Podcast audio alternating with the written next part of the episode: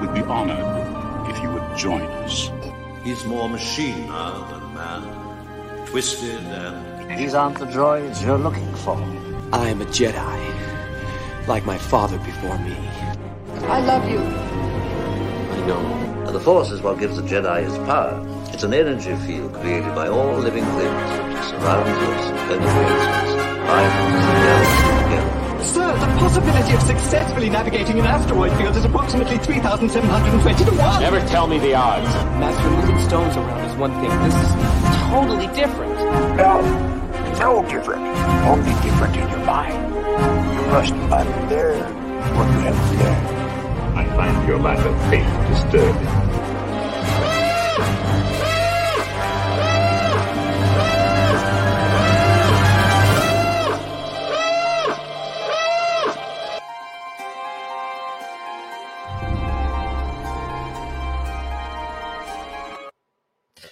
¡Hey! ¿Qué tal mis queridos guampas? Bienvenidos al episodio 182 del podcast de Hablando de Star Wars, patrocinado por la cueva del guampa.com, el santuario para todos los coleccionistas y fanáticos de Star Wars. Y como es de costumbre, para esta grabación me acompaña el buscador eterno de la luz, el criptógrafo del templo, mi querido amigo, por supuesto, su amigo George. Buenos días, buenos días a todos los que nos escuchan en esta mañana de sábado 30 de julio. Me agarró en la mensa el Pepe en este instante, pero miren, aquí estamos. Bienvenidos a quienes nos van a escuchar en la versión de podcast, o sea, de audio, en el día, pues en el, el transcurso de la semana. Muy buenos días a la hora, o buenas tardes o buenas noches a la hora que ustedes lo, lo vayan a escuchar. Pepe, Pepe Mático. Pepe Mático, güey. ¿Qué tal? Me salió, me salió bien, me salió mal, güey. Este, por cierto, Davo les manda un eh, afectuosos saludos. No va a poder estar acompañándonos en la transmisión ni la grabación del el día de hoy. Así que hoy seré su maestro de ceremonias, su conductor. Espero que lo haga bien. No podré llenar los zapatos de arroba davomático, pero haré lo mejor posible. ¿A qué es que te llene qué?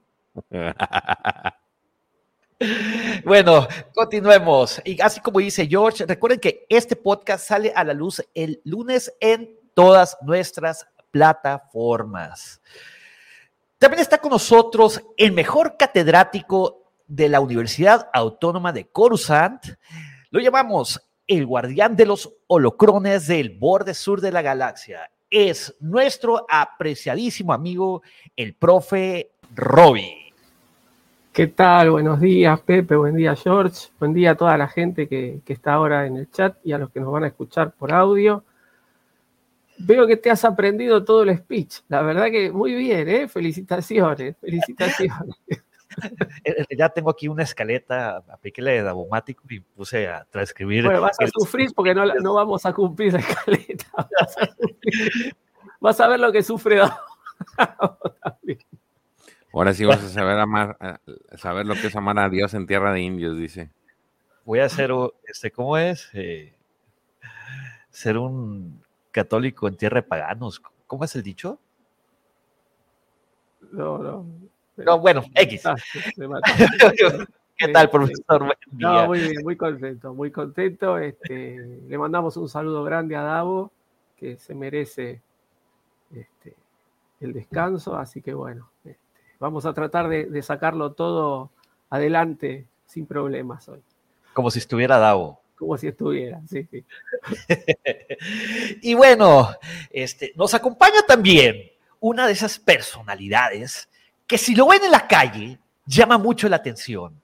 Tanto así que se ha ganado el segundo, el, el apodo de el segundo sol de Tatooine. Y por supuesto, él es Lucifagor. Muchísimas gracias. Por esa elocuente presentación, mi querido Pepe Mendoza. Buenos días. Eh, bueno, hoy personificado como el mismísimo Pepe Mático, ¿cómo, cómo dijiste? Arroba Pepe Mático. Arroba Pepe Mático. Buenos días, mi querido profe, mi querido George, a todos los que nos están escuchando, muchísimas gracias por estar aquí con nosotros. A todos los que se están conectando, buenísimos días. Gracias por levantarse temprano para escuchar todas estas sabias palabras que suelen emitirse en este programa. Eh, como saben, pues eh, Pepe ya lo mencionó, nuestro querido Davomático no está.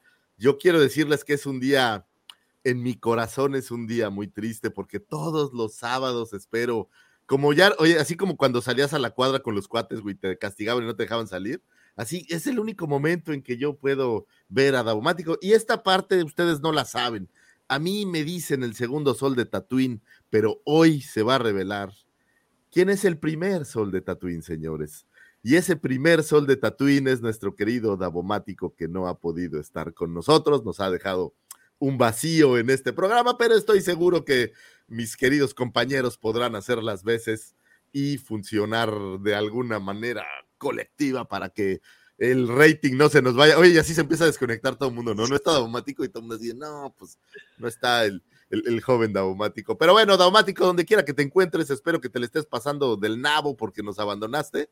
No es un deseo maligno, simplemente lo que sea que estés haciendo, que te salga mal, que te comas una, unos tacos que te hagan daño y algo así para que el próximo, bueno, es un deseo maligno, pero para que el próximo sábado ya pueda acompañarnos. Pero por lo pronto, bueno, pues Tendremos que seguir adelante. El día de ayer Davo estaba echando pestes, güey. Ahí en internet le empezó a mentar la madre a Viva Aerobusca. Puta, eh, sí vi. Oye, mi, amargura ya desde ayer estaba empezando a. Es para que no quiera salir, ¿no? Así, pues, para que eh. no esté inventando no venir en sábado, ¿qué le pasa? No, hombre, pero donde quiera que estés, Davomático, te mandamos un abrazo, pásatela de poca madre, un descanso bien ganado y pues esperemos que nos vemos el otro sábado, no sea que la de RH te mande un recadito por no venir y, y pues ya sabes cómo es esto, ¿no, Pepe? Ponte las pilas, Pepe, puede ser el momento en que Daumático, este, bueno, ¿cómo, dicen en, en, Game of Thrones? ¿Valermus Guris o cómo? Valar Morgulis. Ah, pues no voy a hacer que a Daumático le toque un Valar, Valar Morguris. Eh, redes sociales, hay que decir, ¿no? Sí, claro, recuerden seguirnos en nuestras redes sociales. Nos pueden encontrar en internet como eh, la Legión Guampa y eh, en nuestro WhatsApp. ¿Cómo nos pueden encontrar, querido George? En WhatsApp es la Legión Guampa. Y ahí, este, eh, sí, nada más mandan un, un mensaje de texto en nuestras redes sociales eh, de la cueva del Guampa y pues obviamente nos dicen ahí, ay, ¿sabes que quiero a la cueva? Al, grupo de WhatsApp y ya les mandamos la liga para que se unan. Ese es por la parte del el grupo de WhatsApp. Por la parte de Facebook eh, tenemos el grupo de Nación Guampa, que es igual, de igual forma, ustedes tienen que mandar un mensaje a través de la página. ¿Le gusta el grupo? ¿Yo o lo gusta? Se está, cortando, sí. Sí, se está cortando. George, te estás cortando, creo ¿Se está cortando? Me lleva la chingada. Sí, man. ¿Ya me escuchan o no? no. Te estás como con un delay. Traes como una especie de delay en. Órale, ¿Ya? ve. A ver, espérenme. Ah, ya vi por qué. Denme un. Bueno, si me escuchan rápido, es Nación Guampa. Nación Guampa es este. Desde Facebook. No, pues otra vez. Corta, se corta. Bueno, digamos que en, lo que revive George, en Facebook nos encuentran como la Nación Guampa. Ahí se comparte muchísima información y se siguen hablando de los temas que aquí se disectan todos los fines de semana y todo lo que sucede en la semana. Y tenemos la Legión Guampa, que ese es el eh, grupo de WhatsApp en donde pueden encontrar información también muy valiosa, mucho chisme, mucha chacota, eh, buena vibra, buena onda y más información de Star Wars. Eh, como dice Davomático, ¿no? Es tráfico de stickers y algunas otras memes sorpresas. De memes y stickers y algunas otras cosas interesantes que suelen, suelen suceder. Y también pueden visitarnos en nuestra página web, bueno, la página web de nuestros patrocinadores. Oye, nuestros patrocinadores, Pues somos nosotros, ¿no? Pero. Nosotros la cueva del echamos guampa. porras. ¿Ya me. ¿Ya no, ¿Ya no me veo cortado? No, cortado siempre te ves porque te ves así como feo con esa playera de los leones, pero, pero, pero creo que ya no. Oh, chinga. Si me pongo la del América, me la hacen de jamón. Si me pongo Pues la es que tú ya sabes Ya te quiénes le van. video ayer, güey. no viste, lo mandé temprano. Ah, a ver, lo, lo voy a buscar, a lo mejor no lo vi. Digo, Pero gracias, sí, gracias. No sé por qué amigos, que me, voy a, me van a humillar, pero bueno, está bien. Está bien. Oye, ¿ganó el América contra los equipos grandotes? Sí le fue bien. Nada más ¿no? empató contra el Madrid, güey. Ah, qué bien. ¿Y lo madrean todos los demás o qué? Eh, sí, perdió, creo que perdió contra el Manchester y perdió contra Manchester Fíjate que- City y el otro no me acuerdo contra quién fue, que perdió. Contra Chelsea, creo, ¿no? Contra... Ah, Chelsea. Chel- fue primero Manchester City y luego Chelsea. Eso nos habla, y fíjate que no es un podcast de fútbol, pero nos habla de, de un tri- una triste realidad. Y ojo, no es por el América, a mí me hubiera dado gusto que la verdad les ganara alguno, pero de cómo el fútbol en México cada vez es un poco más, eh, de, quiero- me parece de menor calidad que lo que Yo te voy a ser Una sincero, ya tiene más de dos años que no veo el fútbol mexicano, nomás los resúmenes. Yo retomé este año un poco porque apuesto con mi papá y nos la pasamos bien apostando, pero ves los partidos. Ayer jugó Toluca contra Juárez y la neta, híjole, están reaburridos, me Soporíferos. Sí, sí, sí, la verdad que qué, qué triste. Pero bueno, no tiene nada que ver con este programa, a menos de que vayamos a hablar del uniforme de Tijuana, que fue algún tiempo tematizado con, eh, no sé si era para The Force Awakens o era para Last Jedi, no sé para cuál, pero bueno, ahí que el un. Awakens. Sí, tenía los, los Stormtroopers. Y por cierto, el día de ayer, eh, nuestro queridísimo amigo George tuvo su primer live y estuvo de invitado el mismísimo profesor en una charla muy amena acerca de la Alta República. George, platícales tantitos este, aquí en nuestro querido Guampo Auditorio, en nuestro Guampo Escuchas, cómo les fue. Eh, Fíjate ¿cómo que nos fue muy bien. Este, yo no pensé que se fuera a conectar tanta gente.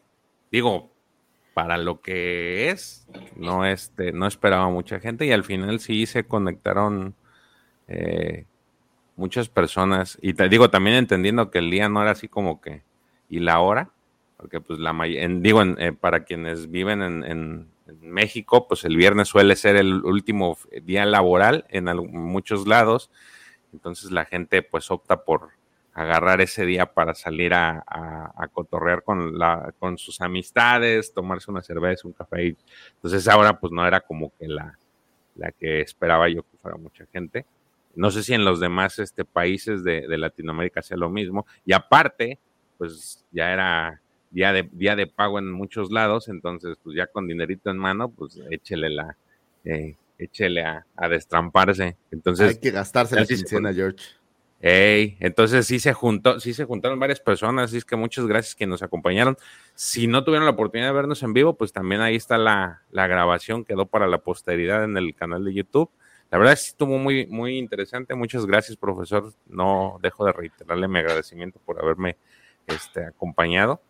Y yo creo que ahora necesitamos que el Lucifagor esté para que tenga el, otro, el otro lado de la moneda, el yin y el yang. Claro. No vayas a perder el rating, güey.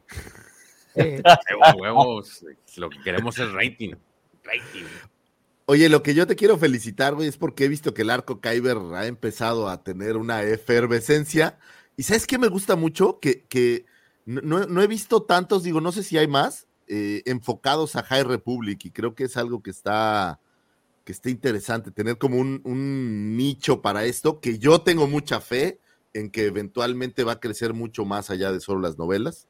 Tengo muchas ganas de ver algo eh, pues ahora sí que, ¿sabes qué? Se me antoja mucho para una serie animada. Entonces vamos a ver si alguna vez, en algún momento sucede algo más, pero muchas felicidades porque la verdad es que está bastante chida la propuesta. Ayer estaba viendo ya hasta TikTok. Entonces, muy bien, mi querido George, muy bien. Gracias, gracias. No, yo no he visto tampoco, o sea, que se dediquen a eso, pero es que era lo que le decía el profe, el, el te- hay un tema, un problema importante aquí y son los canales de distribución.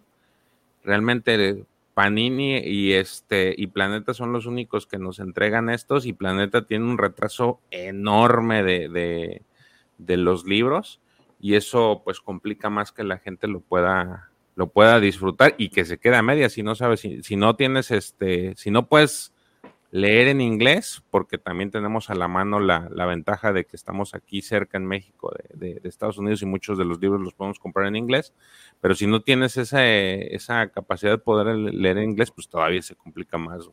Y pues Panini tenemos que esperarnos a que lo que ellos entreguen. Mismo caso, también los puedes comprar en inglés, pero, pero pues si no, si no te gusta, no, no se te dificulta en inglés, pues queda, quedas parado. Sí, Oye, y, y Panini trae, perdón, duda, ¿Panini trae novelas y cómics o solo cómics? No, Panini solo... trae los cómics, nada más. Solo cómics. Entonces, ahí es donde se complica. Planeta, Editorial Planeta es quien trae es, los libros. De hecho, por ejemplo, aquí tengo mi libro. ¿Ves, Pepe? La luz de, de los Muy Jedi. bien, así. Estrellita, dice George. Estrellita para Pepe. Sí. tu meta es llegar a tormenta creciente. No, no, no. Lo que pasa es que la computadora está desnivelada, güey, y tengo que ponerle ahí un. No te creas, George. No, sí está muy interesante. Fíjate, me está gustando. Este, lo platicaba con George este, hace Siempre unos te ha días. gustado, no te hagas. Oh, okay. oh, pues. Este. Me puse. Terminé los cómics y se quedaron muy interesantes y me brinqué al libro para llenar esos huecos porque definitivamente eh, te empiezas a dar cuenta como que hay historias paralelas y te muestran ya que sucedió algo en otro lado. Entonces como que, oye, güey, como que aquí falta algo, ¿no? Entonces ya, pues es lo que George ha estado, insiste, insiste mucho, te tienes que brincar a los libros para poder eh, complementar esas historias. Sí, claro. Así es. es. es. Oigan, un, un, saludo a todos los amigos que ya están conectados, Santiago, Joao, este, Pepe, profe, que los veo ahí, Javi, un abrazote, Wolfie, Rulo, eh, ¿quién más tenemos por ahí? Mi querido Maxi. Maxi sí es mi plano al estilo Hitchcock, ya sabes que soy todo un cineasta, entonces estoy aquí haciendo mis pininos. Mi querido Alfredito, ¿cómo estás? Al primo Adrián. Giovanni, por ahí, no sé si se me va alguien, perdónenme, Miguel. Les mando está Rulo, está Miguel Torreros, está Alejo. Alejo, eh, ¿quién más tenemos por ahí? Adrián Magaña. Eh, saludos a todos los amigos conectados. Eh, Ulvi 2731. Ese nick no lo recuerdo de antes, pero hola. No, ya, ya, ya había estado por aquí antes. Muy bien. Y pues bueno, amigos, vámonos con la sección más bonita del Internet. Esa sección por la que usted va a la aplicación de su teléfono y hace pago mes tras mes a Telmex para tener Internet. Amigos, los dejo con el señor arroba Lucifagor y sus astroefemérides. Ver, Muchísimas gracias, Pepe Mendoza. Muchas gracias. Fíjense que yo les tenía preparado algo súper divertido. Eh, lo voy a confesar porque yo creo que en esta vida estas cosas hay que desahogarlas para no sentirse mal después. Y había preparado una presentación de PowerPoint para apoyar en este día que no está Davomático y demás, pero la cagué. Simplemente la eché a perder y, y, se perdió en los banales espacios del tiempo. Entonces no hay presentación, pero les voy a dar las astrofemérides con muchísimo gusto, aunque espérame, eh, espérame, espérame, queda, Pepe Mendoza va a ir consiguiendo poco a poco ahí las imágenes. Voy dando tiempo una a una, güey, una a una. Está fácil. Pero espérame, es que no, sé cómo ponerte el diseño individual, güey. Tú sabes, George. Ah. ¿El diseño individual? Sí, pues nada más le cambias abajo ahí la. Pues nomás le cambias ahí abajito o algo. No sé, sí. Davomático, si nos estás escuchando, estamos haciendo nuestro mayor esfuerzo, Davomático. Te lo pido de la manera más atenta, no nos vayas a correr por, por no dar ese ancho que tanto te gusta. Entonces, Davomático, por favor, este, tennos paciencia. Muchachos, los que nos escuchan y los que nos ven, ténganos paciencia. Va a ser un día, un día curioso, voy a decir, en donde estamos probando. Divertido. Sobrevivir. Más divertido de lo normal. Estamos entregando un programa fresco, innovador. Eso, profesor. Sí, es un programa que va a trascender. Y quién sabe, a lo mejor nos damos cuenta que no necesitamos a Davomático y le recortamos el sueldo a la mitad y oye, pues es que ya sabes que la crisis en, en Estados Unidos y ya sabes, no, hombre, daumático, ¿cómo crees? Les, les mando un, un, abrazo. Vámonos a las y después en lo que Pepe Mendoza consigue eh, hacer lo que está buscando. Señores, un primero de agosto de todos los años se celebra el Día Mundial de la Alegría que fue instaurado en 2010 por la, una iniciativa colombiana eh, por medio de Alfonso Becerra, que en el Congreso de Gestión Cultural celebrado en Chile propuso este día. Y bueno, desde entonces se celebra en muchísimos países del mundo el Día de la Alegría. Me encanta este, este día. No tanto eh, el tema de ser feliz, creo que es un tema importante en nuestras vidas. Me di a la tarea de buscar eh, un libro eh, de productividad a base de felicidad y me he estado dando cuenta cómo en, al menos en lo que a mí me toca chambear, la alegría y la felicidad es parte vital para poder seguir adelante. Como saben, yo me dedico a vender vacaciones, podríamos decir.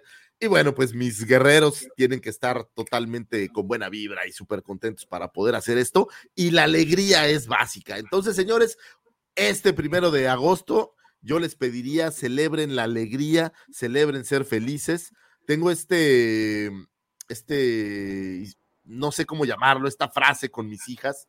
oh, hay dos Pepes Mendoza. Oh. esta, esta frase con mis hijas que cuando yo los veo tristes a mis, tristes a, mis hijos, suelo decirles que el único responsable de ser feliz son ellos mismos y que es su decisión ser felices o ser tristes. Entonces, eh, a lo mismo se los recomiendo a todos los que nos escuchan, señores, ser felices, yo creo que es una actitud, es un estilo de vida más que un, eh, una olla llena de dinero al final del arco iris.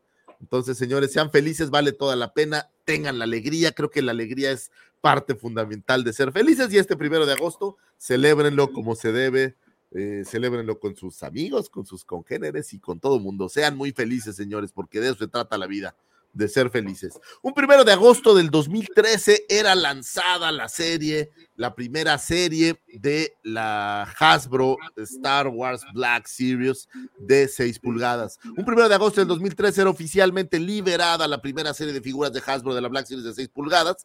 La serie incluía cuatro personajes principales, Luke Skywalker en su traje de piloto, Darth Maul, Artuditu y un Sand Trooper, con un nuevo tamaño y un costo de $19.99. Buscaba apoderarse de la mente y gusto de los coleccionistas, lo cual creo que lograron bastante bien, rivalizando con las figuras de 3.75 pulgadas y que en ese momento parecía como una iniciativa nueva y diferente, pero llegó para quedarse y los coleccionistas se han vuelto totalmente fans a esto. La Black Series continúa editándose hasta estos tiempos, siendo eh, una línea camaleónica en lo que refiere al diseño de los empaques. Su línea principal ha cambiado cuatro veces el formato, eh, originalmente todos con una base de color negro, sin embargo originalmente teníamos detalles en naranja, posteriormente en azul, luego en rojo y hoy en día esta versión que diversifica los colores para, eh, digamos que señalizar una serie, una película o una cinta en especial. Eh, esto dependiendo del material de donde proviene eh, esta figura. Se está lanzando, todavía no están disponibles para compra las nuevas versiones que no incluirán una ventanita para poder ver al personaje. Creo que los diseños de empaque están bonitos, pero con esta iniciativa de, eh, de utilizar menos plásticos, pues Hasbro va a lanzar ahora sí empaques sin la ventana y será una nueva edición de los empaques de la Black Series. Otro twist son las diversas ramificaciones de los empaques que eh, han variado en esta serie. Tenemos por ahí Gaming Grades, que están basados en videojuegos, Archive, que son reediciones antiguas de estas figuras.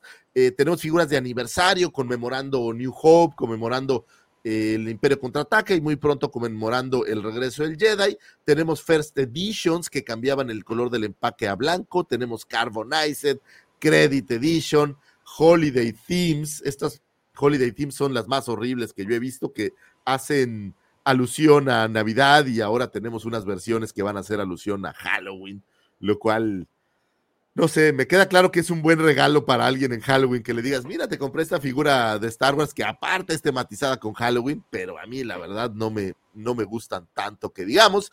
Tenemos por ahí figuras eh, basadas en cómics, tenemos figuras basadas en Galaxy Edge, el parque este de Star Wars, y bueno, toda una serie de, ramificaciones que han vuelto a la Black Series de 6 pulgadas, pues como una de la, la línea top, tanto así que junto con la Vintage Collection, estas dos líneas se apoderaron de eh, Star Wars con Hasbro y dejaron de lado todas las demás líneas que pudieran tener, como solía ser la línea eh, tematizada directamente con una película. Eh, la última que tuvimos fue para Last Jedi y de ahí en adelante ya no se hicieron estas líneas tematizadas, entonces creo que sí llegó la Black Series a robarle todo el foco a lo demás. Eh, así como los empaques, la tecnología de escaneo facial y coyunturas de estas figuras fueron mejoradas al paso del tiempo. Y bueno, si bien esta, esta fecha de lanzamiento es de la primera wave, de la primera serie de cuatro personajes, originalmente un mes antes, en julio, ya se había liberado la primera figura de estos, eh, digamos que de esta emergente nueva línea, que era la versión de Boba Fett junto con eh, Han Solo en Carbonita. Esto fue para la Comic Con de 2013. Y bueno, pues la verdad es que hizo las delicias de todo mundo, siendo esta figura eh, hoy en día la más cara de la Black Series. Curiosamente, no han tenido esta revalorización que han tenido otras líneas. Esta figura la puedes encontrar por unos 300, eh, 350 dólares, que si bien es una lana, no es la gran diferencia contra lo que de repente encuentras otras figuras que se van por los mil, mil quinientos dólares. Señores, la Black Series, una de las grandes favoritas. ¿A ustedes les gusta? Pregunta número uno. Sí. ¿Y la Black Series?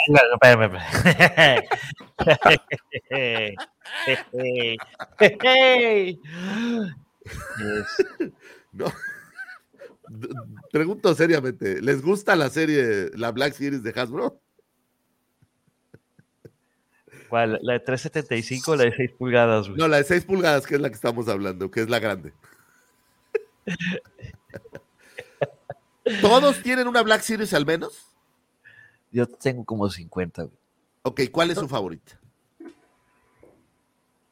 Eh, yo tengo, tengo tres. Eh, que bueno, una me la, me, la, me la, regalaron y dos traje allá de la, de la Wampacón. Eh, ¿Cuáles, profe? ¿Cuáles? Tengo dos, tengo un, un, eh, un Mandalorian Beskar que me lo regalaron los amigos de Mandalor Express, me mandaron. Este, y después de allá de, de, de México me traje el, el, Trooper de la Estrella de la Muerte, que es una figura que me encanta, Yo, es uno de los muñecos que más me gusta, y un Mandalorian eh, armadura común, digamos, del, del primer capítulo muy lindas, muy lindas. La verdad que están ahí ya en mi repisa, este, muy lindas. Dígame la verdad, profesor, ¿lo sacó de su caja? Sí, Dígalo, sí. no importa, lo voy a Yo aceptar. te veía sufrir, te veía sufrir porque ahí en la Guampagón cuando me compré el, el, el Trooper, yo lo tenía, lo tenía, lo tenía, y, y, vos me mirabas, ¿no? Y decía que no lo abra, que no lo abra. Y de repente lo abrí ahí. No, no, no llegué ni a la habitación del hotel, lo abrí. Oye, Oye, Lucifagor, Este, pero a mí me tocó. Pero sí, sí, sí, están abiertos. Están abiertos. A mí me tocó ver al profe cuando este, nos tocó una. No, no me acuerdo cuál fue el, la, la, ponencia. Y yo estaba detrás del profe. Entonces yo lo veía, que la veía la figura, volteaba la caja, la volvía a ver, no la dejaba de. Es más, por ahí le, tomé una foto de que estaba eh, extasiado con, con, la figura y eso se me hizo así como que demasiado increíble en el buen sentido, o sea, se me hizo muy bonito porque veía como, hace cuenta que veía un niño que lo estaba, la, la, veía, no la dejaba de ver, la volteaba, es más, no estaba ni prestando atención a lo que estaba diciendo porque estaba pegada a la, a la, sí, a la sí, figura, sí. entonces eso se me hizo muy bonito y es precisamente ese, eh, ¿cómo se llama? El... El, el trooper, eh, el trooper, el de trooper la el trooper que no trae. Negro con el casco samurai. Ah, sí, entonces se me hizo así increíble. Entonces, yo sí sé que al menos esa, esa figura pues es de sus favoritas porque lo vi que literal se, se embelezó con la figura. Es que acá están muy caras, realmente están muy caras y allá la, la, la, la verdad que el, el, el otro mando que tengo me lo regaló Sergio. Y, y el Trooper de la Estrella de la Muerte me costó cinco, mes, cinco veces más barato de lo que vale acá. Wow. Es, es impresionante la diferencia. Entonces, este, y me quedé con ganas de traerme un par más. Me dio miedo. Yo cuando, eh, no, no tengo muchas posibilidades de ir al exterior, pero cuando voy al exterior, con el tema de que acá nos, el tipo de cambio nos juega en contra, me dio miedo y dije, no, no me voy. le compré un par de muñecos para mis chicos también, qué sé yo, y me quedé con las ganas de traerme un par más. Pero bueno, no va a faltar oportunidad. Vamos a ir a visitarlo y vamos a llevarle ahí un, Fíjate, un paquete, prof. eh, Lucifagor y aquellos am- amigos del Guampo Auditorio y Guampa Escuchas, mi Black Series favorito es muy especial. ¿Por qué? Porque me lo regaló mi hermanazo de toda la vida, Sergio. Es Darth Revan. Es una, una buena figura. Me- fue, fue el primer Black Series que tuve ya eh, de coleccionables. eh, el único que tenía a- hasta ese momento era el Commander Fox, un sideshow. Este, muy, muy, muy bien detallado, muy chingón. Este, pero Sergio, eh, una Navidad, creo que fue la del 2019 al 2020. Este, llegó con, mientras grabábamos un podcast de, de Seed and the Rebel, llegó y nos regaló a. Sí, güey. Y lo abrazaste así. ¡ah! Sí, güey, obvio. Ah, Hay video, güey, hay video de eso. Está muy emotivo, güey. Está muy emotivo, güey.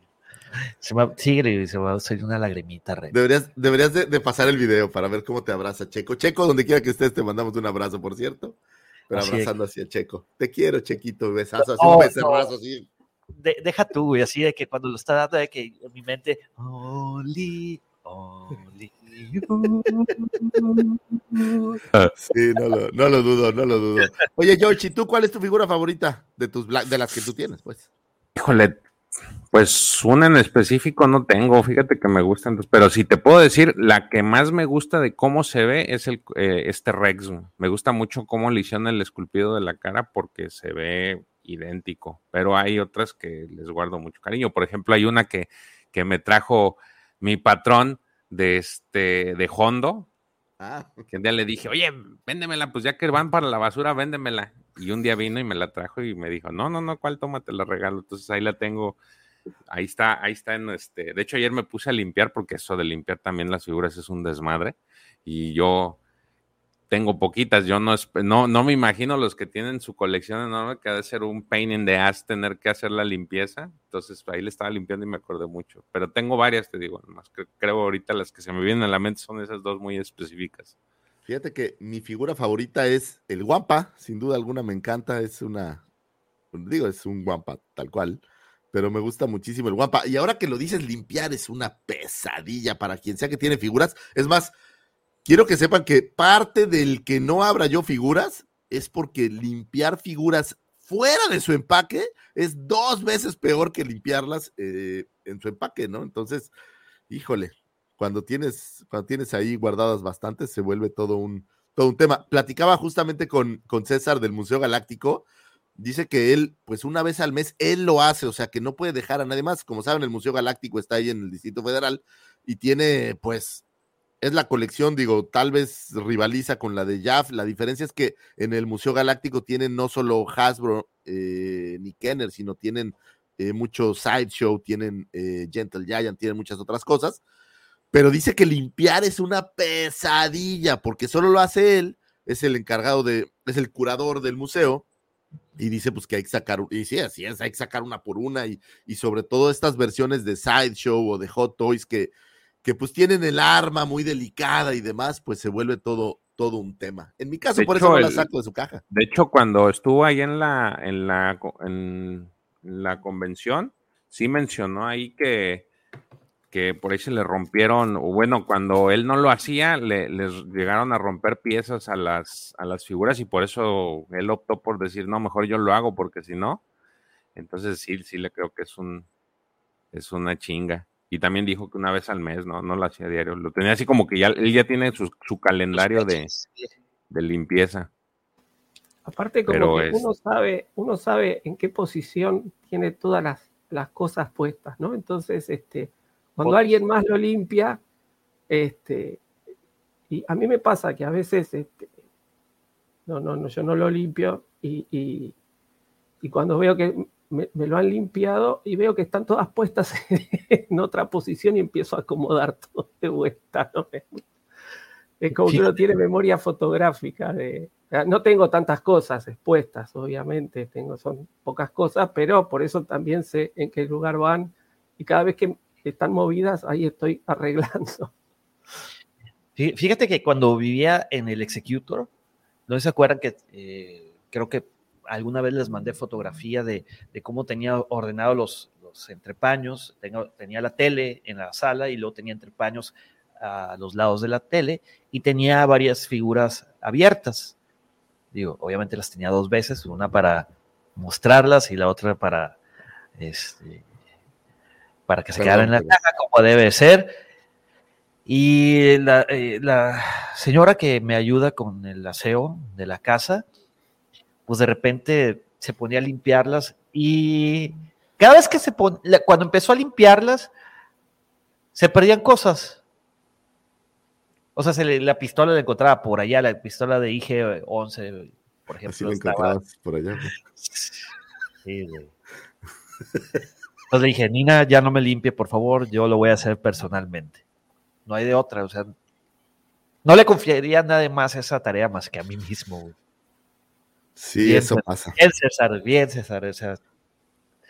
Ahora, yo he llegado a la conclusión que la mejor forma de limpiar es evitar limpiar lo menos posible, es decir, evitar que se acumule el polvo. Entonces, lo que yo hice en el cuarto donde están las figuras, las todas las ventanas cerradas, las puertas tienen estos como cubrepolvos abajo para que no se metan y tengo dos extractores para que el polvo jale. Entonces, con esto evité limpiar cada mes y yo creo que cada seis meses limpio y, aún así no hay mucho polvo. creo que es el mejor camino porque pues, todo lo demás era imposible, o sea, era horrible. Pero bueno, es, es parte de la magia tener figuras. Feliz cumpleaños a la Black Series con su primera línea. Debo decir que hay figuras que me gustan muchísimo de la Black Series. Me encontré hace poco, y este es como un mito urbano, el Sand Trooper, esa misma versión que apareció la naranja, la primera, pero en vez de la hombrera naranja la tiene blanca. Y después de debatir como tres días con el señor Jafet, descubrimos o llegamos a la conclusión de que era un repack, o sea, alguien sacó esta figura, porque esta figura existe, pero en un multipack. No, no le he visto jamás en, un paquete regular de la Black Individual. Entonces yo creo que alguien la sacó de ese multipack y la metió acá y quedó, pero para mí se ve muy chida y creo que es o sea, no, es oficial como quien dice la, la, caja. Yo, o sea, es la caja del Sand Trooper original, pero con el Sand Trooper de otro. Por eso, o sea, no es, no es la oficial de esa, de esa figura en específico. Entiendo que estás diciendo que venía en un pack. Sí, sí, sí. Entonces haz de cuenta que nada más lo cambiaron. Es lo que siento que alguien hizo. Pero para mí es una figura única y es una variante que nadie más ha visto. Entonces, eso, eso pasa. Sí, mi querido Alfredito, ando tapado de la nariz. De hecho, esa, esa figura fue cuando te cayó así como que una caja de varias, ¿no? Es correcto, me cayó un lote así, compré como. Ah, yo, yo me, yo me hice de este Dengar. Ah, pues así. Y de repente estaba descamochando la caja, porque realmente no eran para mí, eran para la tienda. Entonces estuve descamochando la caja y así de. Sí, es. Y luego volteaba la otra. Nos, nos mandó fotos Lucifer y ahí había Dengar mi memoria, güey, no es lo que fuera después del COVID, ¿no? Entonces abro la caja y digo, hombrera blanca, qué raro, ¿no? Entonces me fui a buscar la otra figura para ver si cómo la tenía y efectivamente era de otro color. Pero bueno, señores, compren Black Series. Vamos a seguir teniendo Black Series para rato. Ya en la Comic Con ahora presentaron algunas nuevas. Viene la línea de eh, el aniversario del regreso del Jedi. Entonces vamos a seguir teniendo Black Series para rato.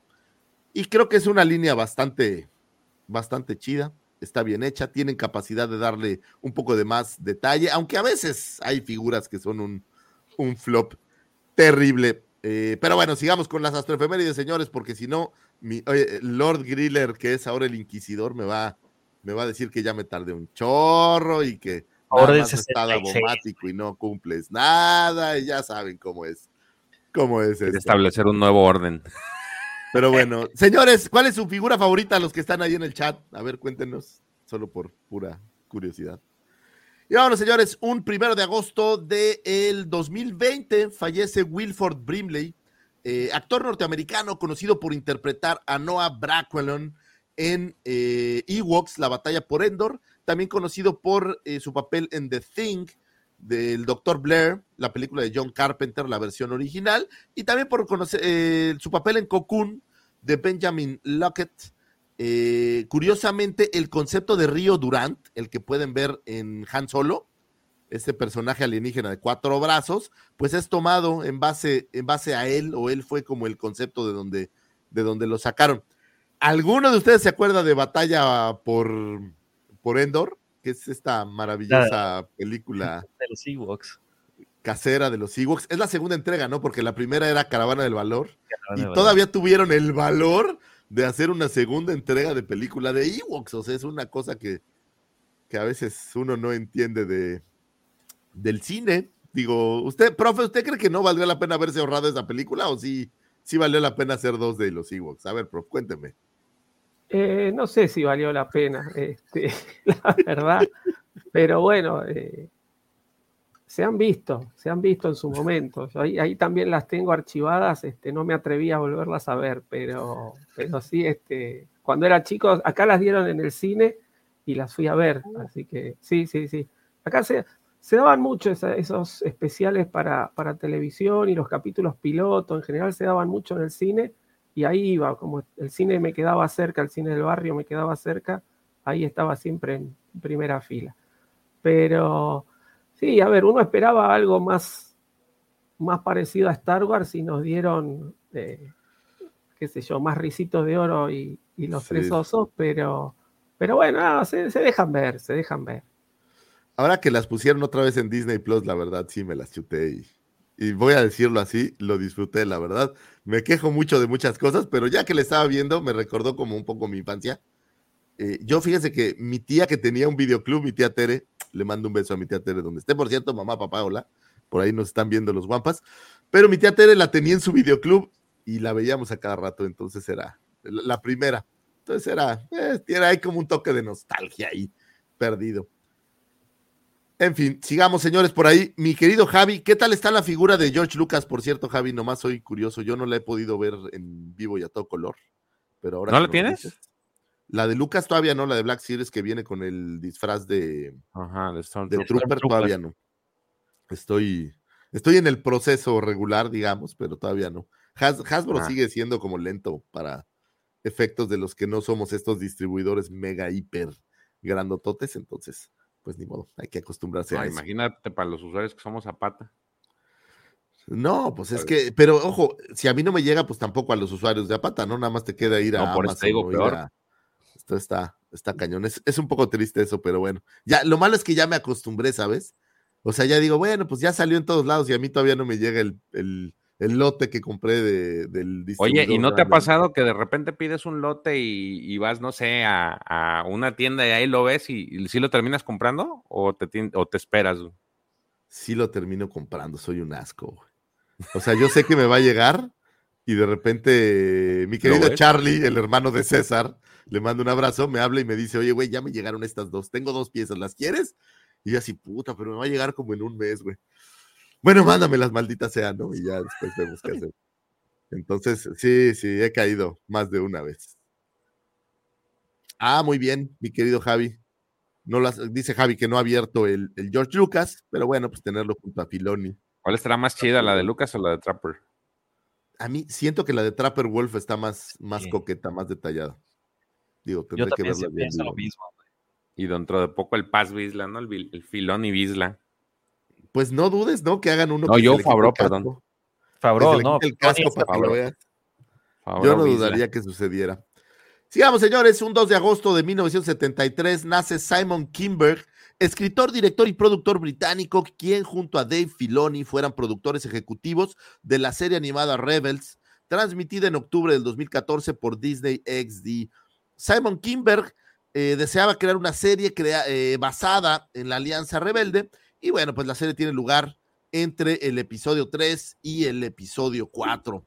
El equipo de desarrollo de la serie quiso diferenciar su predecesora de Clone Wars o de Clone Wars eh, al basar los diseños y entornos visuales en el trabajo artístico conceptual de Ralph McQuire. Simon Kinberg escribió los dos primeros episodios de la serie y que sirven como el arco argumental corto para dar inicio o presentación a los personajes. En total escribió seis episodios de la serie, incluyendo los dos primeros episodios, Spark of the Rebellion, eh, y otros seis episodios, Call to Action, eh, Family Reunion, Twilight of the Apprentice, el 1 y el 2, curiosamente el episodio donde podemos ver este maravillosa secuencia donde Darth Maul hace presencia con Ezra y tenemos estas batallas eh, muy divertidas. También es este episodio en donde podemos ver más adelante a Ahsoka enfrentar a Vader.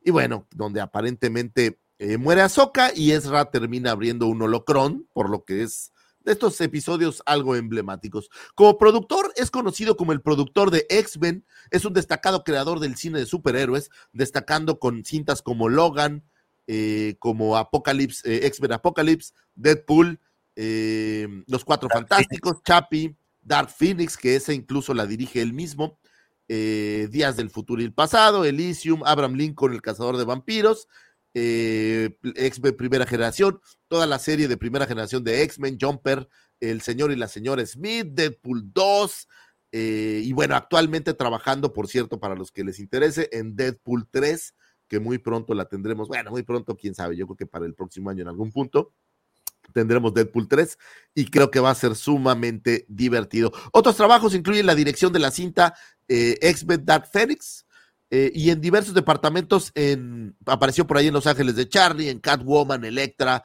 Una noche en el museo, Al filo del mañana, eh, Triple X, y bueno, Star Wars, El despertar de la fuerza, era un consultor creativo.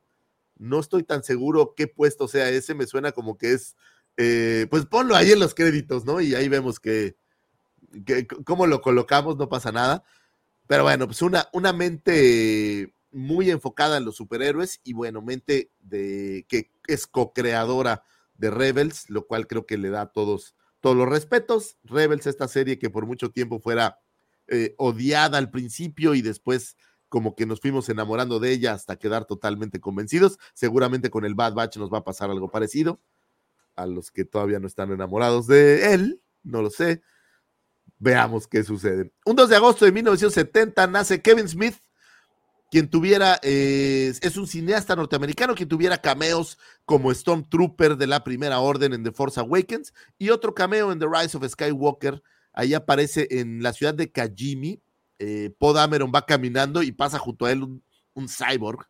Y bueno, pues este cyborg envuelto en una sábana es el señor Kevin Smith, que lejos de su participación en estos pequeños cameos en Star Wars, eh, es conocido por la serie de cintas Clerks, y Jay and Silent Bob, ustedes disculpen, pero tengo un poco tapada la nariz, eh, que fueran estas series donde viene ese diálogo maravilloso, donde nos damos cuenta cómo eh, los rebeldes no eran tan buenos como dicen, más o menos el diálogo que podemos ver ahí, habla de que la estrella de la muerte, la segunda estrella de la muerte estaba en construcción y efectivamente todavía no estaba terminada, y que como la tenían que terminar a pasos acelerados, seguramente estaban utilizando contratistas independientes para pues irla armando.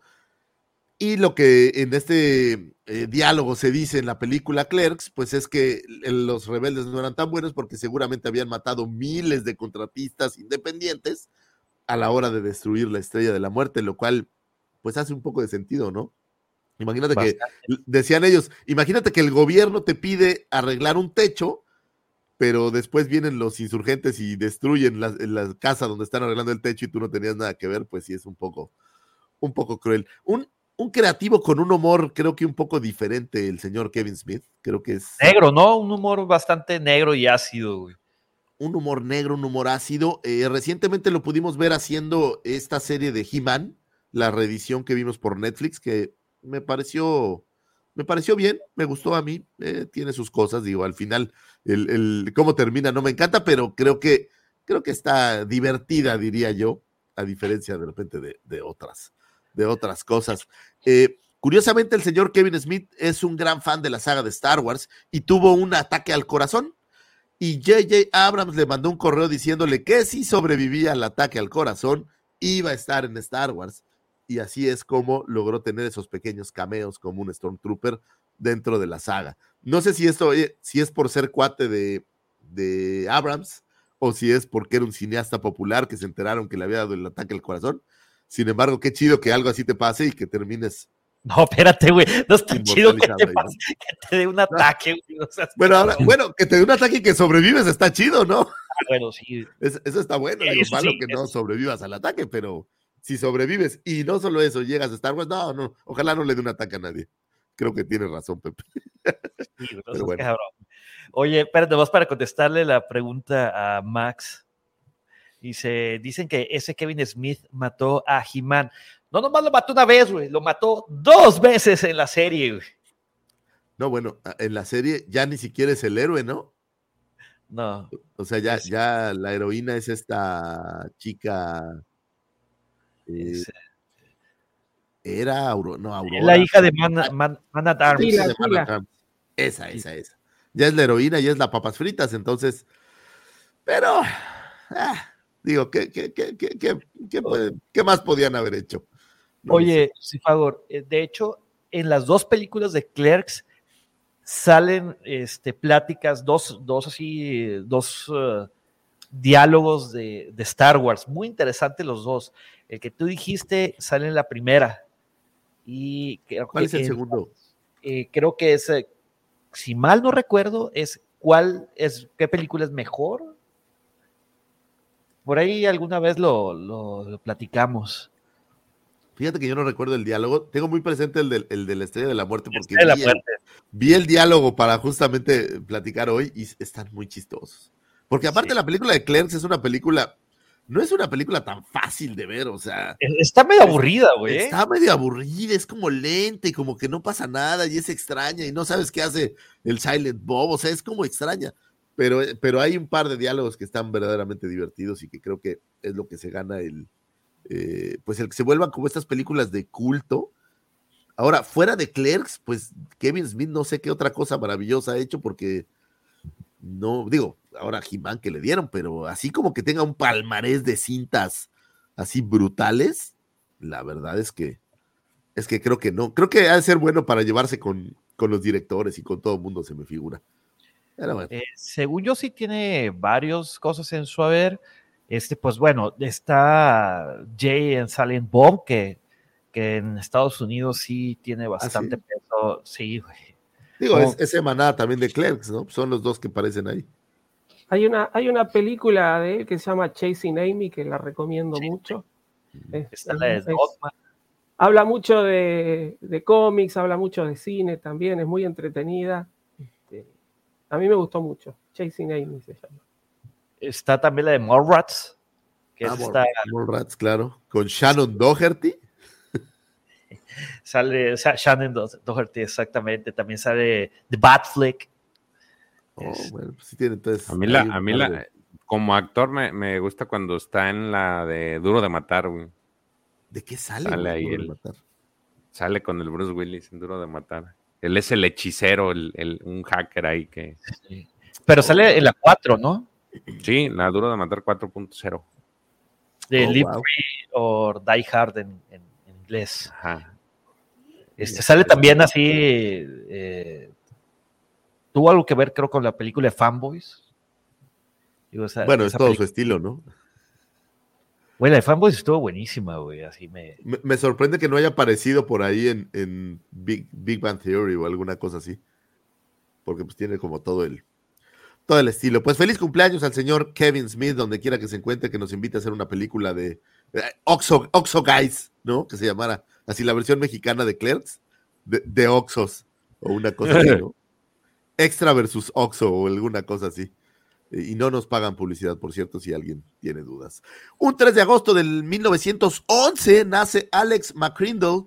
Alex McCrindle, el actor escocés, quien interpretara al general Jan Dodona en el episodio 4 a New Hope. El general Dodona fue un líder rebelde en la base de Yavin, eh, quien es parte de la planeación del ataque a la primera estrella de la muerte. Este personaje también puede ser visto en la cinta Rogue One, en, unas, en la serie animada de Rebels y en diversos cómics.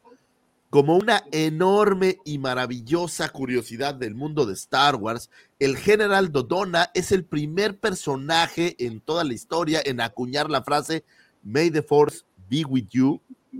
Así de importante es el general Dodona. ¿Recuerdan ese momento donde están en el briefing ese briefing final para destruir la estrella de la muerte. Bueno, pues ahí a todos los pilotos les dice, May the Force be with you, y esa frase se volviera pues prácticamente el lema de, nuestra saga, o bueno, uno de estos grandes eh, o lemas de nuestra saga. Entonces eso creo que lo va a inmortalizar para toda la vida.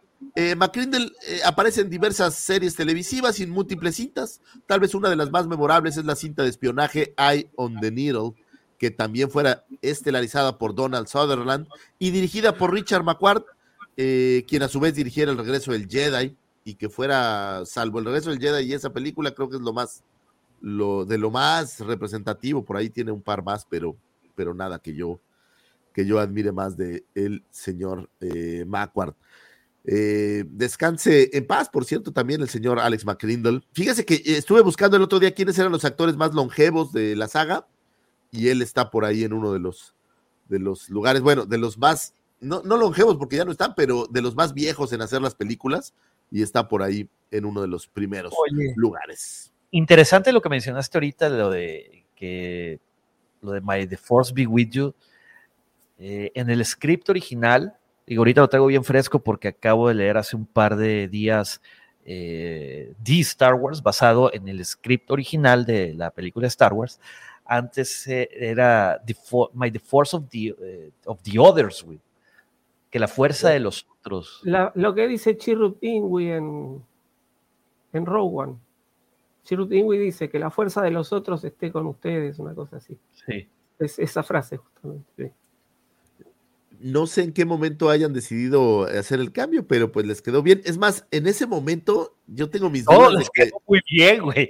Si tú ves el, cómic, no es nada, o sea, e, es una reliquia, sí, pero no está nada bueno, güey. Está medio culebras, güey.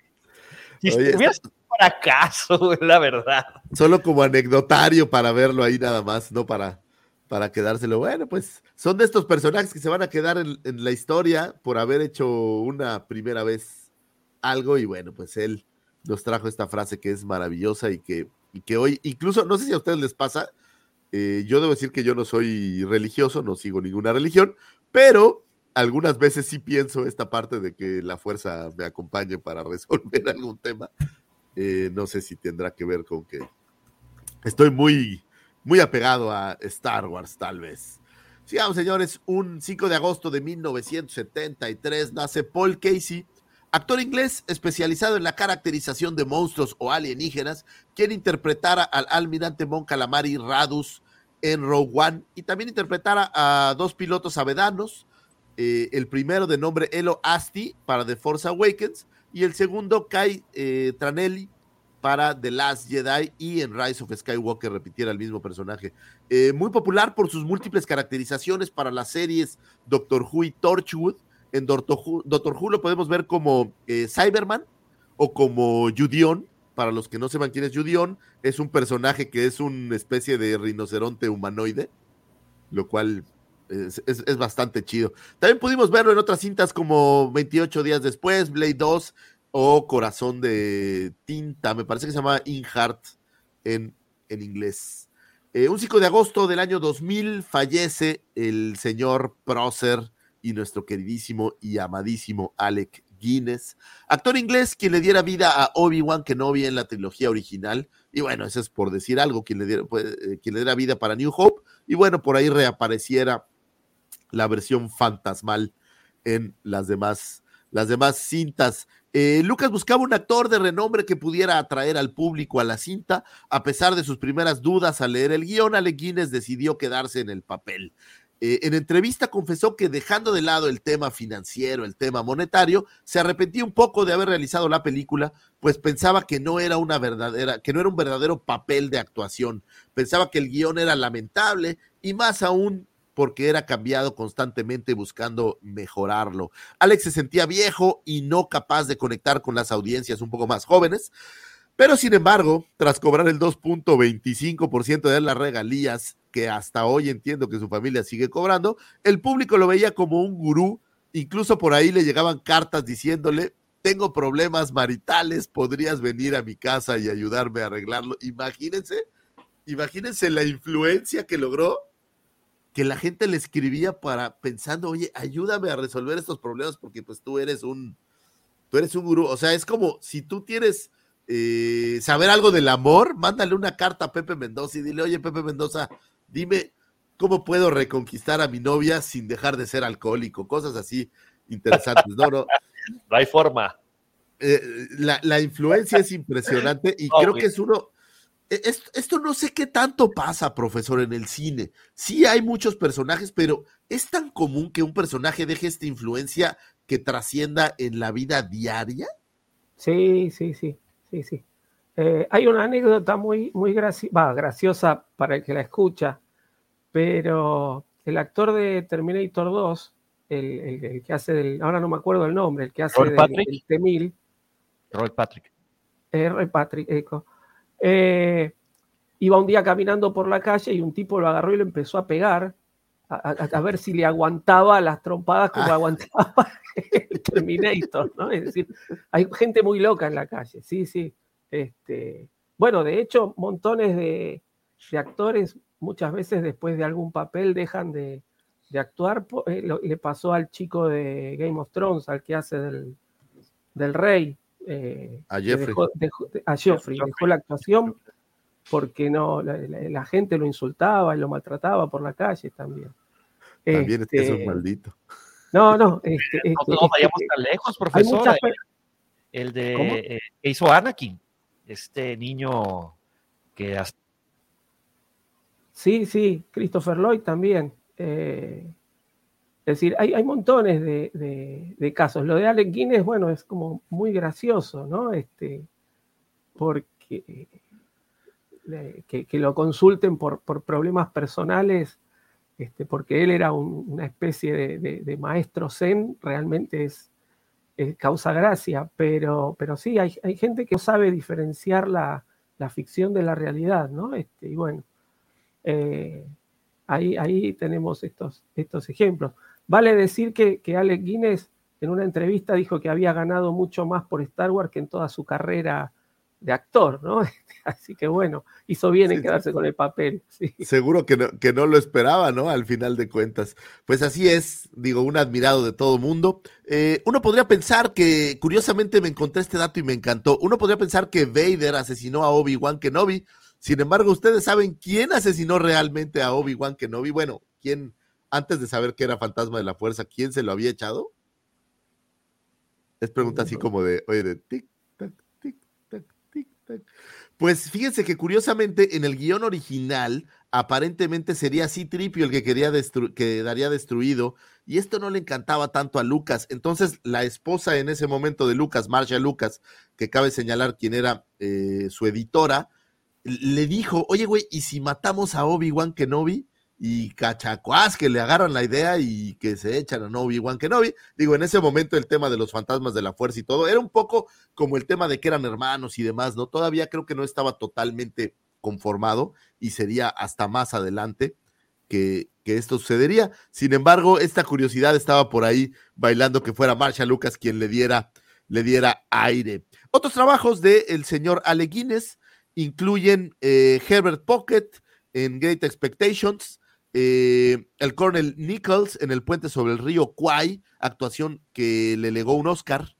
Eh, y por ahí aparece también en Doctor Shivago. Eh, en el 57 se ganó el Oscar justamente y un Globo de Oro por su actuación en eh, El Puente sobre el Río Kwai. Y también en, recibió en 1980 un premio honorífico a la Academia por su contribución al arte del cine. Fue nominado al Oscar como actor principal por The Lavender Hill Mob, en 1951 y como actor de reparto justamente por La Guerra de las Galaxias en el 77 y por Little eh, Dorrit en 1988. Un actor prolífico, muy buen actor que tenía renombre en aquel entonces y que creo que vino a complementar a esa banda de hippies, mi querido Pepe, como decías, que lograron hacer esta maravillosa, maravillosa cinta. Eh, descanse en paz, mi querido Alec Guinness. Un 7 de agosto de 1945 nace Gramel Blundell, actor australiano quien interpretara a Ruby Naberry, padre de Padme Amidala Naberry, en el episodio 3 Revenge of the Sith, así como en algunas escenas eliminadas del episodio 2. Eh, Ruby Naberry fue un hombre humano y miembro de la familia Naberry, fue el padre de eh, Sola Naberry y de Padme Amidala. Durante su vida sirvió en el Senado Galáctico y su aliado más fuerte fue eh, Onaconda Far de Raodia. Eh, ¿Se acuerdan por ahí? Lo pudimos ver eh, mucho más en la serie de Clone Wars, que era como esta versión del padrino o el tío eh, de la queridísima Padme Amidala.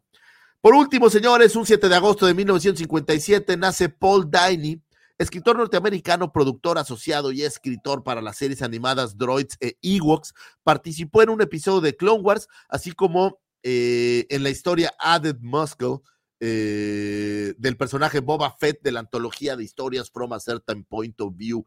Escritor en la serie animada de Batman de 1992, Batman del futuro, Superman.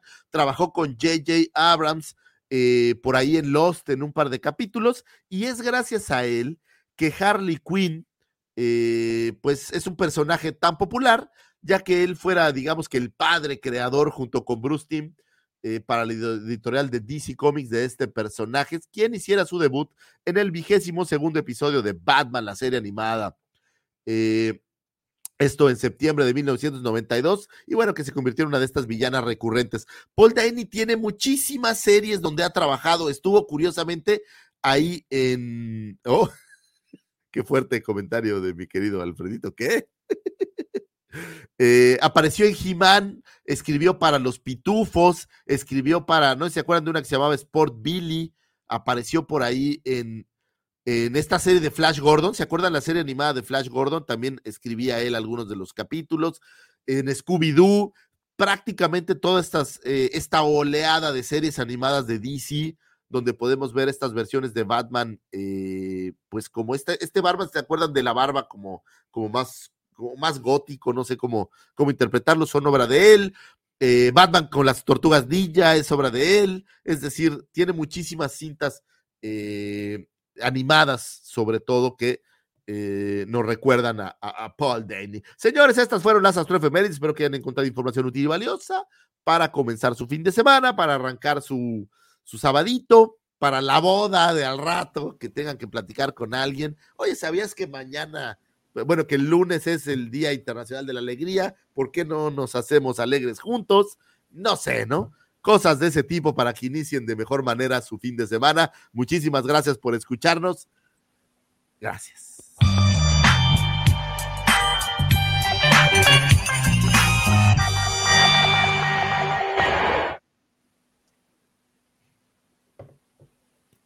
No traes micrófono, Pepito. Lord Griller está imitando, está haciendo mímica. No se escucha, Pepe. Bueno, bueno, bueno, bueno. Ahí. Muchísimas gracias, Lucy Fagor, por esas astroefemérides tan Otra vez se cortó, Pepe. Se te corta. Cama arriba. Oh. Bueno, bueno. Ahí sí te oyes. Bueno, ya voy a tuve que cambiar de micrófono, ahora voy a usar el, el, el headset. Espero que se escuche bien. Eh, pues sí, esas astroefemérides nos van a servir para las, la carnita asada de al rato, para estar con los amigos de que, oye, ¿sabes de que el lunes es el Día Internacional de la Felicidad? Oye, ¿sabes de que acaba de eh, Así, ser el aniversario de, del fallecimiento de Sir Alec Guinness? ¿Sabías que Kevin Smith apareció como un Stormtrooper porque sobrevivió a un infarto? Güey, ¿qué, ¿qué, forma de abrir es, una conversación. Claro, claro. es correcto. Oye, este, pues bien, ahora vamos a darle espacio al señor George y las noticias de la semana. Vamos, mi querido George. Vamos a ¿Estás en mute también? Mute. No, güey, no te escuchamos. Sí, no estaba hablando, güey, nomás estaba moviendo la voz. ¿Cómo que estás moviendo la voz, güey? A ver, ¿cómo puedes mover la voz? Por el amor de Jesucristo, güey. Moviendo la boca, güey. ¿Cómo puedes mover la voz? A ver, ¿cómo mueves la boca, George? Ah. Casi, pero no. Diga, Yo te pues, puedo decir, güey. La primera noticia, esta ya la habíamos dado en la, a media semana, ¿no, Pepe? Que Cotor se retrasaba indefinidamente. Creo que es una. Sí, yo, pues, yo la, la, comenté ahí con todo el dolor de mi corazón.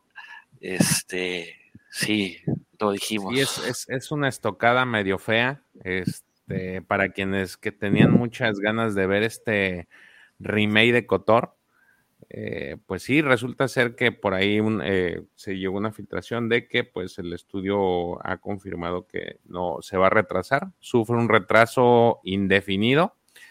Eh, no hay una razón específica de este movimiento, pero aparentemente todo salió a, tema porque pues el, lo que es el, la expectativa que traía y es este, la demo que iban a, supuestamente sacar, pues no alcanzaba esas expectativas. Y entonces dijeron el, estudio, ¿cómo se dice, Pepe? Aspire. Aspire. Aspire. El estudio Aspire, pues ya mejor dijo, nos vamos a esperar hasta nuevo aviso. Ya habíamos eh, en algún momento hablado de que estaban teniendo como que problemas para contratar gente. Bueno, habían hecho muchos anuncios de contratar gente y, y por ahí este, creo que eso hizo un poquito de, mella, no lo sé, pero el chiste es de que se retrasa, así es que tendremos que seguir esperándolo, o en su, en caso contrario, pues quien se quiera aventar a jugar la vieja versión, que ya de, hemos hablado tantas veces aquí de que pues es demasiado lenta para los tiempos actuales y, y es muy cansado para quizá para este momento, entonces pues ni modos, ¿no? Y seguir esperando. Oigan, jóvenes, ustedes que... son expertos en videojuegos, ¿qué hace que, o sea, porque un videojuego debe llevar mucho tiempo de preparación, o sea, no es como, es como una película, se me hace, debe tener mucho tiempo. ¿Cómo, puede ser que se retrasen así?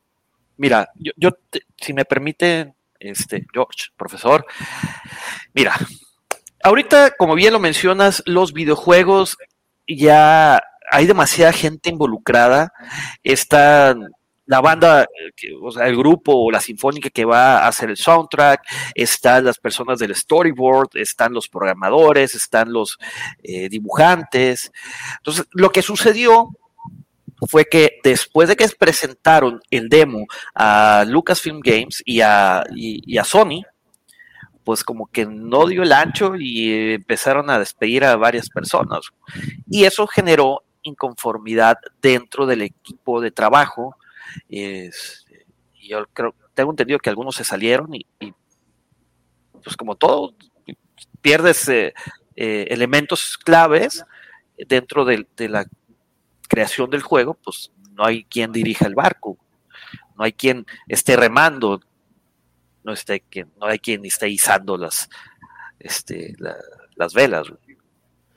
Pero es, es, por ejemplo, en una película, Prof, usted decide todo el presupuesto, arma todo el desmadre, trae a toda la gente, o sea, como que preparas todo como para después, o qué tanto pasa que las películas al final no se hacen ya después de haber como empezado algo del proceso, ¿es común? Eh, no, en, general en el cine lo más, eh, lo más difícil es que te aprueben el guion. Eh, una vez que te aprueban el guion y se establece el presupuesto, ahí la, cosa eh, por ahí em, empieza a marchar. Este, igualmente siempre en algún momento de lo que es la, cadena de, producción se puede cortar, muchos proyectos se han caído, pero lo más difícil es, la aprobación del guion. Hay películas que, se ha tardado muchos años en aprobar el guion. De hecho, bueno, tenemos el ejemplo de, Star Wars, que, a George Lucas no, le querían comprar la idea hasta que Alan Ladd Jr. en, la Fox lo, digamos que lo, vio un poco el, este, la posibilidad de, hacer la película, pero se la habían rebotado en, varios estudios antes de, la Fox. Eh, y después, bueno, el tema del presupuesto es, es difícil porque, eh, por ejemplo, Star Wars se, superó el presupuesto establecido al principio eh, porque los, efectos hubo que hacer, ya lo vamos a hablar dentro de un rato, pero hubo que crear las máquinas para poder hacer esos efectos, ¿no? Entonces se, terminó superando el, presupuesto establecido. Pero eh, yo creo que el tema de los videojuegos, eh, por lo menos cuando uno llega al final de cualquier videojuego y si se queda a ver los créditos, hay muchísimas, hay 10 veces más personas que en una producción cinematográfica, con el tema de los... Porque hay gente que programa los movimientos de los brazos nada más, otros que programan los rostros, ¿no? Entonces, es decir, y no es uno solo, es todo un equipo que hace todas esas cosas. Entonces, eh, cuando un videojuego por ahí no da la talla, como, como decía Pepe, yo justamente leí lo, mismo que, dijo Pepe, eh, y se empieza a despedir el equipo, eh, no tenés que despedir a una sola persona, se despide un montón de gente. Y bueno, ahí, este, ahí ya el estudio directamente decidió que, por lo menos ellos no lo iban a, seguir el proyecto. No sé si, si lo tomará otro estudio o no. Ahora, ¿está cancelado totalmente o solo retrasado? Lo cual es. Está pues, parado por tiempo indefinido. Está en la ladera, güey. A ver, lo que salió es que está retrasado, pero. Es, pero parece que está tan retrasado como la trilogía de Ryan Johnson. Así parece la interpretación. Está tan retrasado como la, trilogía de Ryan Johnson o el Rock Squadron. Está en el mismo freezer que Ryan Johnson. Ok, oye, no me voy a quejar por esa, por, esa paridad. Oye, pero en, en, la nota también leí que había otro videojuego, ¿cómo se llamaba? Eclipse, que también está parado o ese sí está caminando. No, Eclipse está en producción, güey. Ese sí, pero va a salir hasta el 2025 que tomando en cuenta este, la tendencia, dicen que más o menos van a salir eh, por esas fechas. Es lo que se estima de que se retome, en lo que se vuelve a armar un equipo de para que empiece, continúe trabajando en Cotor.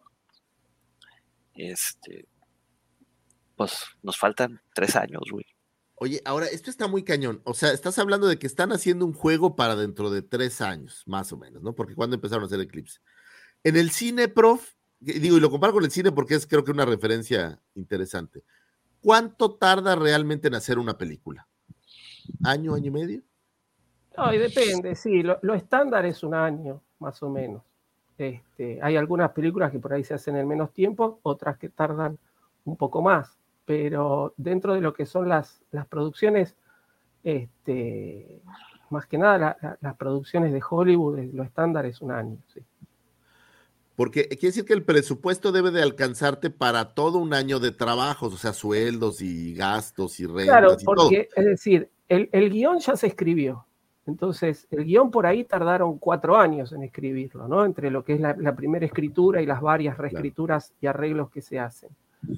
Se, acuerda un precio, el guionista cobra un, es decir, una vez que le compran el guion, dicen, bueno, esto vale tanto. Ahí se contrata el equipo.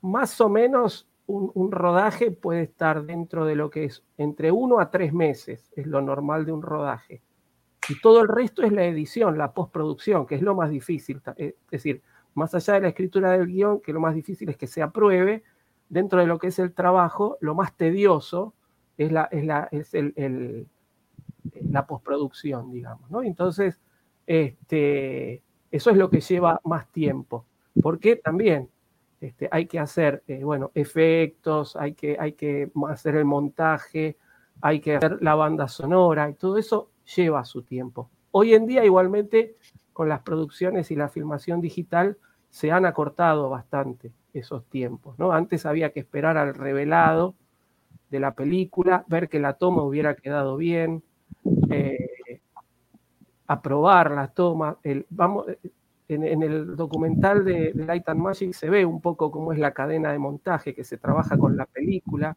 que eso, eso lleva mucho tiempo. Este, hoy en día, prácticamente con, la edición digital, se termina de filmar y ya se hace un premontaje muy rápido para ver cómo queda y si algo no le gustó, se vuelve a hacer prácticamente en el momento. Entonces, es mucho más rápido. Y ahora Sí, en, un- en un y- videojuego, ¿qué tanto eh, cambia eso? Porque pues ahí se ve que es más tiempo todavía, ¿no? Mira, es, es muy similar a- como a las películas, Lucifagor. Eh, ocupas un productor, definitivamente el productor es, es, es el que se encarga de, De hecho, y ahora es muy similar a las películas. sí, eh, se encarga de, de mover todo el pandero, güey, de conseguir los recursos, de que ver que, porque hay un director también, director de juego, este, que se encarga de, de- es su chamba, producir la película, o sea, ver que las personas estén trabajando y que vaya saliendo y que y que sea la calidad con la que están esperando todos, ¿no? Te voy a poner un ejemplo, eh, Halo Infinite, que ahorita tiene muchos pedos, pero porque es uno de los últimos juegos que boom que, que me tocó ver y que fue retrasado debido a la pandemia, así como muchísimas este, otras cosas, juegos, películas, eh, pues, el trabajo mismo. Eh, pues fíjate, los videojuegos ya son como películas. O sea, ya tienes animaciones, ya tienes un director que, oye, la toma así, la toma acá, este, mueve la cámara de esta forma, este, el soundtrack, porque ya contratas bandas, o sea, una banda en forma. Inclusive hay artistas muy famosos, hay, hay eh, eh, por ejemplo, en God of War es, eh, es Bear McCready, este, que tra- también trabaja en series y películas. Este, pues ahí lo tienes, güey. Entonces, Pues es muchísima gente involucrada, güey. y luego vienen los, eh, como bien decía el profesor, ya tienes el esqueleto, bueno, ahora vamos a ir armando. Y en, la- en la- en los videojuegos es un poco más complicado porque tienes que hacer que el juego funcione en las diferentes plataformas, en la PC y que no se vayan a disparar los requerimientos, güey, porque no es lo mismo programar para Xbox, no es lo mismo programar para PlayStation, no es lo mismo programar para un Switch, no es lo mismo para programar para una PC, porque cada uno tiene su hardware. güey. Entonces, aquí agrégale otro nivel de complejidad más, güey. Bueno, Por ejemplo, en el con, caso el, con el juego de Cyberpunk. de Cyberpunk. Es, ese es lo que es justamente ese juego que iba. Ese juego tiene como ocho años, en, tenía ocho años eh, desarrollándose y simplemente no salía porque los equipos en aquel entonces no daban el ancho. güey. Y cuando salió tampoco dieron el ancho. güey. Y eso que en la computadora más galleta, con las gráficas más galletas, este, se trababa. güey. Ahora imagínate que, que haces un downgrade porque en cuestión de plataformas tienes a la PC aquí y luego tienes las plataformas de última generación, PlayStation y Xbox, y luego tienes acá el Switch y Oye, y entonces ocho años desarrollándolo, ¿y de qué viven ocho años, no? O sea, tuvieron que, alguien les metió miles de millones de dólares, pues para... esa es la desarrolladora, güey. Es como si, como tu servidor, güey, construye casas. Llevo una casa que llevo, ya voy a cumplir seis años, cabrón. ¿Por qué? Porque los clientes piden un cambios y cambios y cambios y cambios. Y tú vas a decir, güey, pues ¿de qué vives, güey? Pues ni modo, el cliente paga, güey. Claro, pues alguien se mantiene. No, no so- sí, pues sí, no, no somos hermanas de la caridad como para hacerlo de, por amor al arte, ¿verdad? No, aquí el- el- lo curioso es que el videojuego, pues no, el cliente real final no lo ha comprado, ¿no? Y no lo compra hasta que no acabe. Pero por eso tienes otros proyectos. O sea, tienes una, sub- una, una subsidiaria y luego tienes a la desarrolladora y luego tienes, o sea, es una pirámide. Claro, Al final del día, por ejemplo, yo aquí yo creo que Lucasfilm Games es el que está en la cúspide y es el que va poniendo los billetes, porque al final del día tiene, esto es un negocio y tiene que, para todos tiene, tiene que, tiene que alcanzar. No, es el, el tema. Oye, ¿y ese, ese de Cyberpunk va a salir alguna vez? Digo, ya me dio Ya No, ya salió, ya salió, güey. De hecho, ese juego es un lo- ejemplo, un ejemplo muy claro de los tiempos que pueden llegar a durar. E- Ellos arrancaron en el 2013 con un tráiler y apenas en el 2020 lo sacaron. O sea, estamos hablando que se aventaron siete años para poder sacar ese juego. Y cuando Este, salió tenía demasiados bugs, güey. O sea, la, la gente empezó a pedir el reembolso de su lana, güey. Sí, ese es un mal proyecto, un ejemplo de, de malos proyectos. De hecho, el estudio está no me acuerdo si ya se declaró en quiebra o andaba ya en eso porque sí le fue muy mal con este juego. Oye, ¿y, está bueno de perdida o? Yo no lo he jugado. Yo tenía muchas ganas de, jugarlo en su momento, pero cuando empecé a ver todos los, ahora sí que todos los box, porque había videos en los que te ponían ahí todo lo que salía, todo lo mal que estaba para la plataforma de, de PlayStation 4, no, y Xbox, mm, no. Este, hicieron un juego muy, la historia según es muy buena y estaba pensada, nunca estuvo pensada para los, las plataformas de última generación, pero... De aquel momento. Ajá, de aquel momento o sea, que era el PlayStation 4 y era el Xbox 3, eh, Xbox One, Xbox One. Ajá, para eso estaba pensado y resulta que cuando los pasaron a esos, pues no, no daban el ancho. Entonces Mira, tenías que tener, por ejemplo, eh, dice Javi Wankenobi que está muy bueno, güey, que ya está bastante potable para jugarlo, güey. Pues tardaron un montón en arreglar los box, pero bueno, ese es un ejemplo. vamos a rezar ya a, la promoción. No sé si ustedes han escuchado de este juego o lo han visto, Mobile Legends, creo que es parte de League of Legends.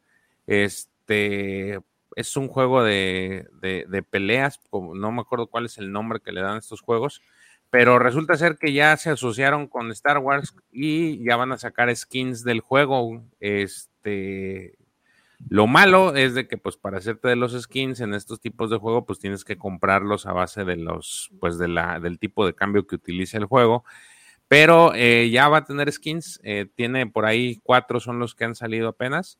El uno es el de Darth Vader, otro es este Obi-Wan, Yoda y un Stormtrooper de estos de ¿cómo se llaman? Los, los que salen, este, los que traen su, su pinche eh, de este volado, su jetpack. ahí está, eh, mira.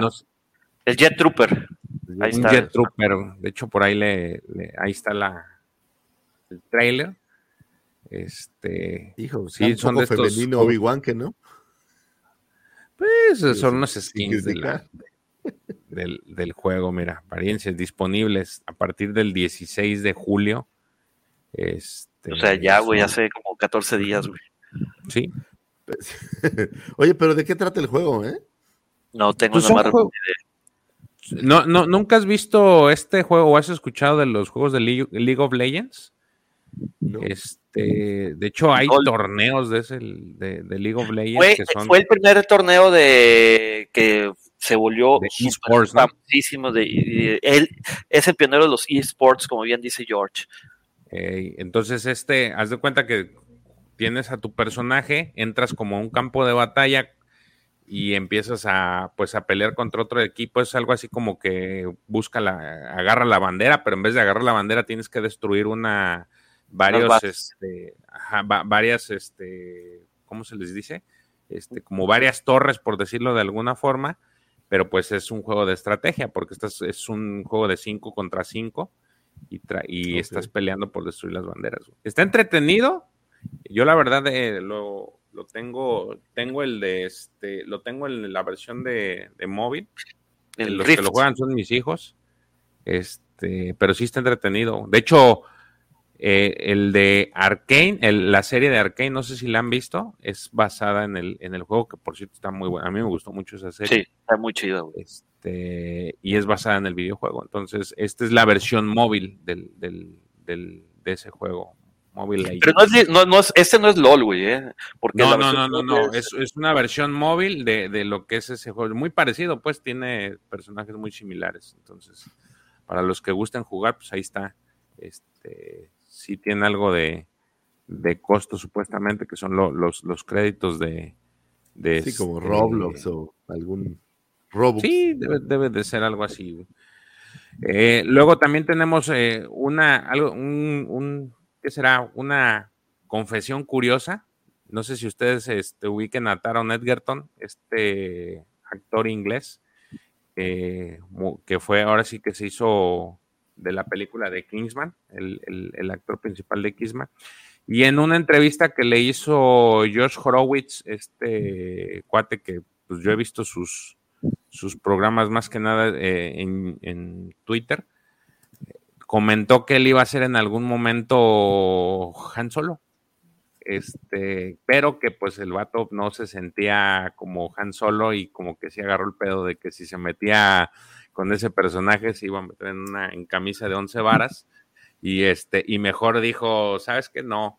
Eh, de hecho, él dice literal que se puso el traje y que convivió, dice, me, subí al halcón, estuve con Chewie, estuve con el traje y la neta no lo sentí. Así es que puedo decir que los, me- lo viví, estuve ahí, pero ya la siguiente, como que estaban en rondas eliminatorias para ver qué, qué actor iba a decantarse por, por Han Solo, pero él ya no quiso seguir más en las, en las rondas y él solito se, se, auto, se autofunó.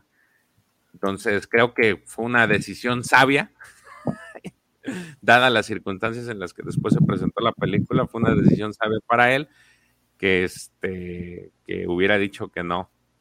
Entonces, este, de hecho ahí quién se sabe, a lo mejor con otro actor, ¿no?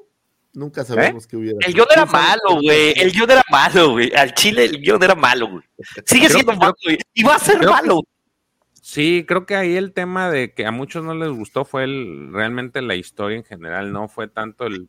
Puede ser En- que sí haya influido el personaje, este. Alden Heidenreich, o Heidenreich. no sé cómo se llama ese cabrón, pero no creo que haya sido 100% el, el actor, o sea, realmente a mucha gente no les gustó cómo se manejó y luego todavía los... los lo, que estuvo muy tropezada la producción y, y de, la, de la serie, entonces pues no, no creo que haya sido diferencia si él hubiera sido Han Solo en este momento. O sea, mirar atrás y decir, ay, si hubiera sido él, Taron, el eh, Han Solo hubiera sido distinto. No, no creo. Se me hace que este, ese ya era un proyecto que estaba destinado a, a fallar. El fracaso. Sí. Mira que le metieron A mí me lana, gusta, ¿eh? ¿eh? Yo no, yo no soy particularmente este, de ese movimiento de que el- no les gustó Han Solo. A mí sí me gusta muchísimo. Me da, me da mucha risa y, y sobre todo es que sabes que sale Woody, Woody Harrelson. Es- Sí, con eso, es lo ya- que ya te entiendo. con eso ya, ya lo demás no importa. Este, también hubo otro, otra noticia. eh, bueno, pues esta no es noticia, es una filtración de, de lo que es la. Se filtró la trama supuestamente de, de la serie de, Acol, de, de Acolyte, pero pues como siempre lo hemos hecho aquí, las filtraciones de las tramas, pues no las vamos a, a decir. Pero lo que sí también se filtró fueron los supuestos personajes que, que va, que va a tener la serie, ¿no? Uno que ya lo habíamos en su momento platicado es Aura, que es el personaje principal. Digo, estos son a lo mejor nombres código. Este, otro que va a salir es Pa- un, un- uno con código, nombre código Paul, que supuestamente es un Lord Sith. Este, Tío es otro que es la, la abuela, el abuelo de Aura. Miri es la hermana pequeña de Aura y Pen es el mejor amigo de, de Aura. Entonces, este, esos, esos son básicamente los personajes que. Espérame, espérame, espérame. ¿Cómo? ¿Qué, qué, qué- cuál fue el último nombre que dijiste? Pen. Ah, creo que Lucifer también entendió lo mismo que yo, güey. Es que siguió de un hambre, ¿qué es. pedo? Entonces dijo Pen es. Entonces dije, ay, No, George, Pen. ¿de qué estás hablando, George? Ay, Cálmense, todavía no es hora de que desayunen. Oye, pero digo, sin decir la trama, pero ya viendo la escuché, está súper churpo, ¿no? Digo, Fíjate que yo ayer estaba platicando con el profe, vi la trama, yo sí me aventuré a ver de qué la, era la trama y la verdad, híjole, no creo, No, yo no, sí, yo no creo que esa sea la trama, güey. No, ojalá, Ojalá sea falso porque viene mal, viene muy mal. Ojalá sea falso todo eso. Sí, no, no, no está, filtró es- es- no está chida. O sea, como lo están manejando, no tiene nada que ver con las, con la, ahora sí que con los libros. Este, no, no, no, la construcción que están dando ahí de, lo- de, por ejemplo, los Jedi y de los, lo- ahora sí que los Sith, no tiene nada que ver. O sea, sí, la verdad, no le quiero hacer ni siquiera caso, pero tiene este, tiene Oigan, y de que no. Yo espero que no sea, de hecho, yo creo que es una mentira. una teoría de la conspiración que viene de- del libro que estoy leyendo. ¿Ustedes creen que con esta serie de Acolyte quieran volver buenos a los Sith? O sea, que vamos a tener un Sith bueno, un Sith que... De hecho, que- digo, no quiero de- dar más, pero la trama como que apunta a eso y no, no está chido. No. Ojo, no, no hablo por, la, por lo que leí de la trama, pero estoy leyendo Ronin, el- la novela, y le dan unos tintes donde resulta que no son tan malos. No pudiera ser que lo que van a hacer es una redención maldita de los Sith para volverlos, en vez de villanos, héroes, como han hecho con todos los villanos de Disney. Fíjate que eso estaría bien mal, güey, porque, y creo que lo hemos hablado en programas previos, de que procuran humanizar a los villanos, güey. O sea, que te, que te encariñes y que digas, puta, güey, entonces no son tan, no son tan malos, güey. Ser malo no es tan malo, güey. Cuando debería ser, es malo es malo por naturaleza. Y el bueno es bueno, ¿por qué? Porque se apega a un, una ética, una moral. Son como las series de ahorita. Pero es que, pero es que ser malo, perdón, ahí sí te voy a increpar algo. Ser malo no es, eh, depende, no es ser malo por naturaleza, sino por las condiciones en las que vives. Si, por ejemplo, estás en un momento, y te lo voy a poner, digo, se va a oír bien gacho, pero ahorita, por ejemplo, ustedes ahí en Monterrey están viviendo un problema de agua bien cabrón. Entonces, ¿cuál, ¿qué sería la decisión si tienes una familia y tienes, digamos, que un lugar solamente donde venden agua? Es más, hemos visto en las noticias que hasta se han peleado por el agua. ¿Es malo el que está pidiendo el agua contra otro que también la necesita? George, a ver, espérame, no, no hay que confundir, güey. Para dramas está la vida diaria, güey. Aquí... No, no, no, o sea, no, no, son dramas. Sí, es que tú estás diciendo, el malo es malo por la naturaleza. No, güey, pero es que, es, un, es que, mira, estás borrando esa línea, güey, que por ejemplo, imagínate, lo que, vamos a poner el ejemplo, te lo voy, ahí, ahí te va. Ahora vas a decirme que lo que hizo Anakin en el templo Jedi. No, no, no, no, no. Voy a decir, ay, pobre Ana, quien quería salvar a, quería salvar a Padme y por quererla salvar se tuvo que ejecutar a todos los Jedi. Mames, güey. No, pero por eso te digo que lo malo son las condiciones en las que. Justamente ayer estábamos platicando eso el profe en el, en el en vivo, que antes estaba bien definida la, la, la línea entre buenos y malos, que era con la trilogía original, pues sabías que el malo era malo, y que el bueno era bueno. Los buenos eran los Jedi, eran tres. Los malos, pues tenías, los más malos eran eh, Vader y Palpatine. Pero conforme, cuando aparecieron las, las precuelas, fue cuando ya empezaron a hacer las ramificaciones de los Jedi y ya empezaste a saber, bueno, estos güeyes no eran tan buenos que digamos, porque era lo que decía Lucifagor, estos se llevaban a los niños, jugaban con la mente de los demás, o sea, no eran tan buenos después de todo. Eh, y es cuando ahí ya se parte, ¿no? Pero sí, no, a mí no me gustaría que fuera ese caso y no lo veo así como yo. Creo que esto de malos y buenos tiene mucho que ver con justamente lo que dice Alfredito, con la realidad de cada persona o cada personaje. Yo pensaba la otra vez, en, estás en una isla desierta donde hay unos caníbales y para ellos comerse a otras personas no tiene nada de malo, pero para ti que vives en una sociedad que no ve bien eso, pues comerse a la gente no es bueno, entonces ellos se vuelven los malos. Pero todo, todo es relativo dependiendo de, en dónde estás. Entonces, basado en esta idea, tengo esta impresión de que Disney va a tratar de humanizar al villano, güey. Humanizarlos. o a un Sid en especial, porque en Ronin lo hacen, ¿eh? En Ronin tienes esta versión de una especie de Sid que medio se está reivindicando. Entonces, me da miedo que, quieran hacer una serie juvenil en donde resulta que los hits no eran tan malos, simplemente eran incomprendidos. Y entonces imagínate que, nuestro mayor fuente de villanía de toda la saga eh, queda hecha pedazos, como ahora lo puedes ver en la película de High School Musical Zombies de Disney, o, eh, o sea, ya, ah, ya, no hay malos, güey, ya todos los malos los han hecho buenos. ¿Cómo se llama? Encanta. No, no me acuerdo cómo se llama la serie donde los chavillos sí, los malos van a la universidad, son compas y todo, ¿no?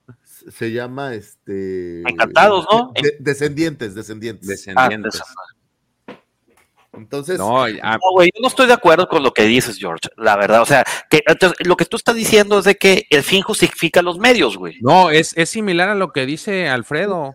O sea, es desde, la, desde el punto de vista en el que viven, es, es Puede ser malo, puede ser bueno, pero lo que yo te estoy diciendo es a mí, para, para esa trama, de acuerdo a lo que leí, no me está gustando, porque ni siquiera son los, los, no nada más le están dando en la madre a los Sith, eh, perdón, a los Jedi, sino también le están dando en la madre a los Sith. O sea, no, no, me, no me está gustando y, y espero que sea nada que... Y aparte no tiene nada que ver con la trama que estamos viendo en los libros. Entonces... Ahora, no, solo no. hay una línea delgada, George. Cuando para tener esa agua le partes la mandarina en gajos a otro, pues yo, yo creo que ahí es donde se define lo malo, ¿no? Cuando dañas a un tercero en el, en el camino, ¿no? Pero es nuestra sociedad. A lo mejor hay una sociedad donde pues matar está permitido si eres más fuerte, ¿no? Como los vikingos o yo qué sé, digo, es- Ya, mira, eso, eso, güey, lo que dice el GP, güey. O sea, no soy yo, güey, es mi situación, güey. Si, si, no, si, si me quisieran contar toda mi situación aquí al aire, güey, yo creo que todos terminamos siendo alcohólicos, cabrón. podemos traer a Alfredito para que te dé un consejo si quieres, ¿eh? Digo, no pasa nada. No, güey. Ahora otra cosa importante es, y siempre se los he dicho, Disney no es bueno para ser malos. O sea, ellos no, no, no. Disney era bueno, güey. Bueno, es que también las historias que tenía Disney ya eran de libros, de historias. De... Ah, bueno, Jafar es un hijo de la fregada. Sí, pero Jafar viene de una historia, güey, de la lámpara de Ladino. O sea, no fue creatividad de Disney, de que, ah, vamos a ponernos a escribir acerca de. No, un- últimamente los malos de los malos en Disney en general no, pues terminan, como dicen, eh, haciendo esta especie de redención y al- al- eh, llega un punto que hasta em- empatizas con ellos cuando Es- no. mira, eh, no, no me gusta entrar en estos terrenos. Este, ahorita hice un comentario, Alfredito, de, de las series, o las series de que tienen muy famosas que han venido de, de hace tiempo para acá, donde, donde eh, simpatizas güey, con los personajes principales que en, que en la vida real son malos, güey. Son, son malos, güey. o sea, son malos. Y empiezas a, a decir, ah, lo que, como lo platicábamos ahorita, empiezas a, a simpatizar y empiezas a justificarlos. Y eso es malísimo para, para el ejemplo a seguir, güey. Sobre todo para los niños. Digo, yo creo que ustedes, caballeros, y espero que también de nuestro querido Juan Auditorio ya tiene eh, su conciencia y sus valores bien arraigados, como para decir, güey, eso es malo. Pero alguien que está en crecimiento, pues esa, esa línea puede burrarse y decir, pues yo también quiero ser así. Al fin que al cabo son buenos. Porque Está hacen cosas muy- buenas. Está muy cañón como, y digo, los que tenemos hijos lo sabemos, está muy cañón tratar de inculcar a veces valores que en televisión o en otros lugares te- es totalmente lo opuesto, ¿no? Odio esas series que dices con todo mi ser, me encanta. Sí, me molesta mucho, sobre todo porque eh, la intención de la serie es como hacer un héroe de estas personas, o aparentaría ser que son unos héroes, ¿no? Y yo no dudo que hagan de repente sus buenos actos y que en, en el pueblo donde viven pongan una iglesia y que sea felicidad. Pero si quieres combatir eso, puta, creo que la serie es la educación. es el primer camino, paso. La educación es el primer paso y creo que eso no es algo que abone a eso, ¿no? Sí. Pues bueno. Ahí, ahí está el, tema de, la serie. Este, les digo, no vamos a, entrar en detalle todavía más de, cómo se supone es este plot de la misma. Eh, pues nada, creo que son todas las noticias que tenemos el día de hoy. Muchísimas gracias. Pepe.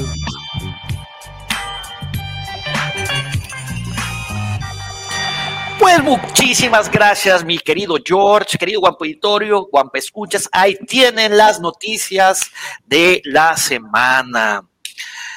Este, y bueno, creo que es momento de entrar en, en el tema de este sábado. El tema más. Exactamente, como te Por gusta, dos. güey. Tema más, güey. Este. Profesor, perdón, perdón, pues ya. Usted ya los conoce. No, no puedo hacer, ¿qué, qué puedo hacer, profesor, con este par de truanes?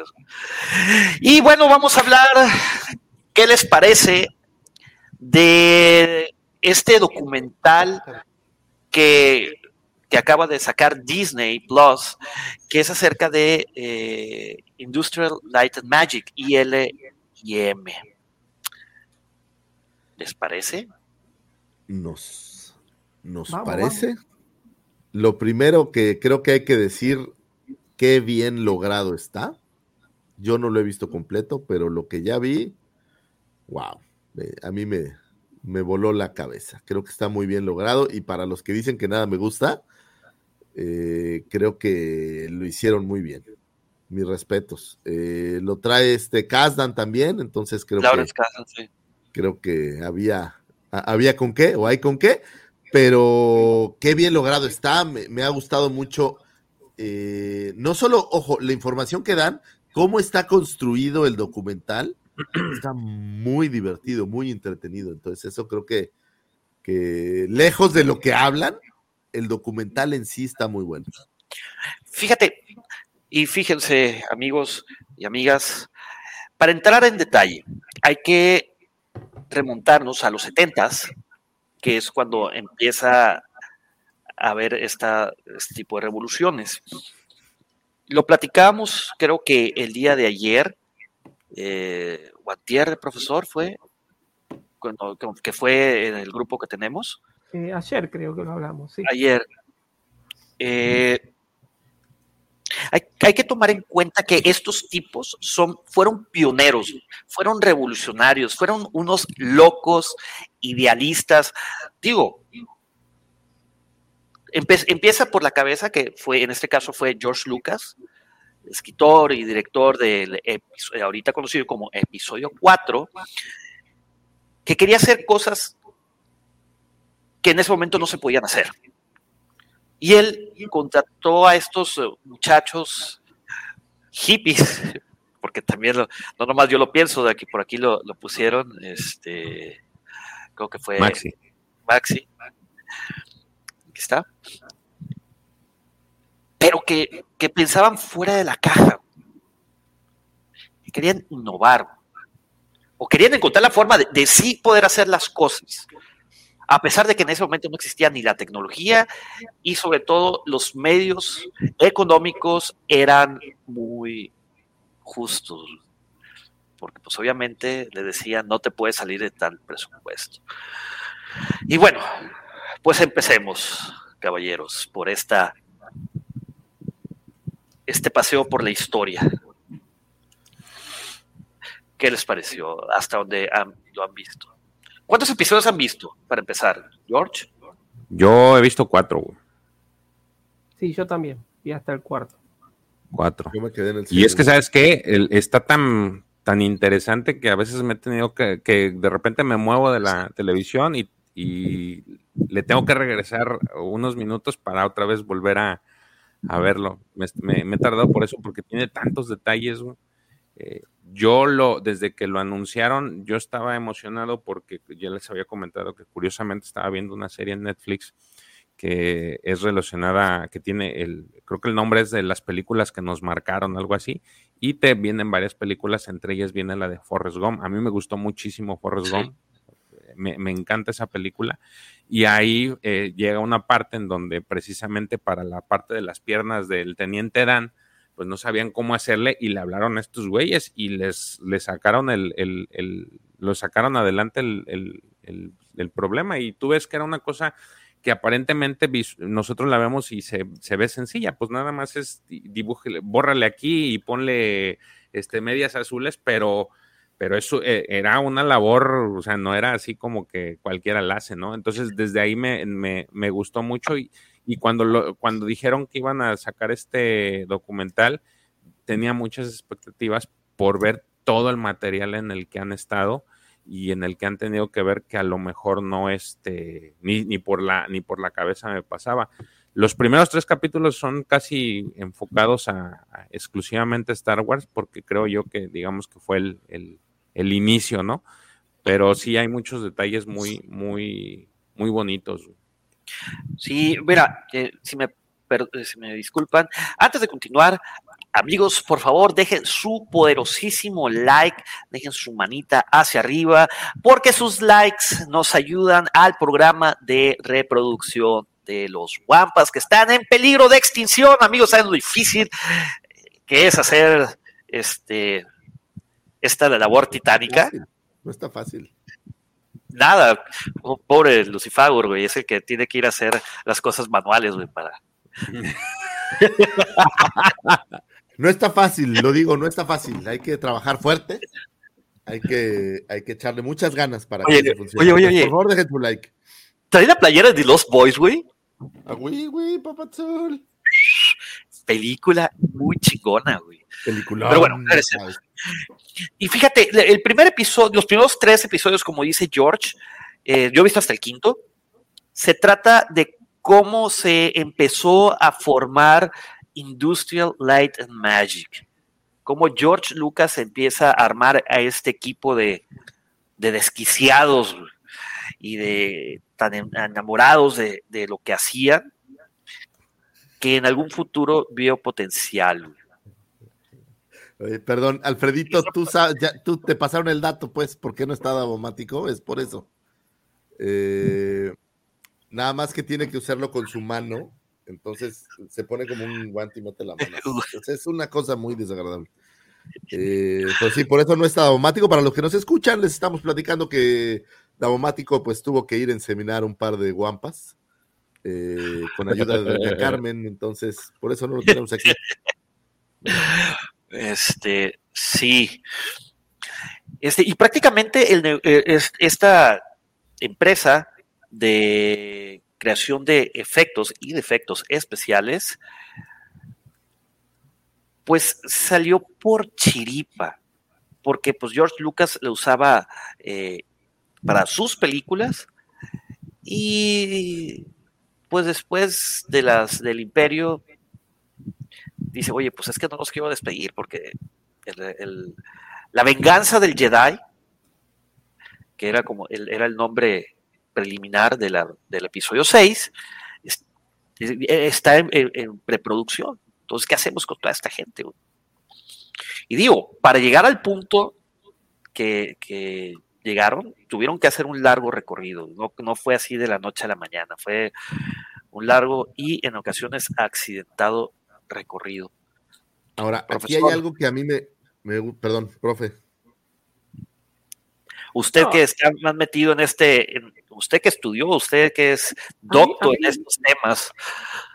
Lo que me atrajo del, del documental, eh, yo la verdad que, qué sé yo, un 70% de lo que se cuenta ya lo, ya lo conocía porque lo he leído de distintos libros.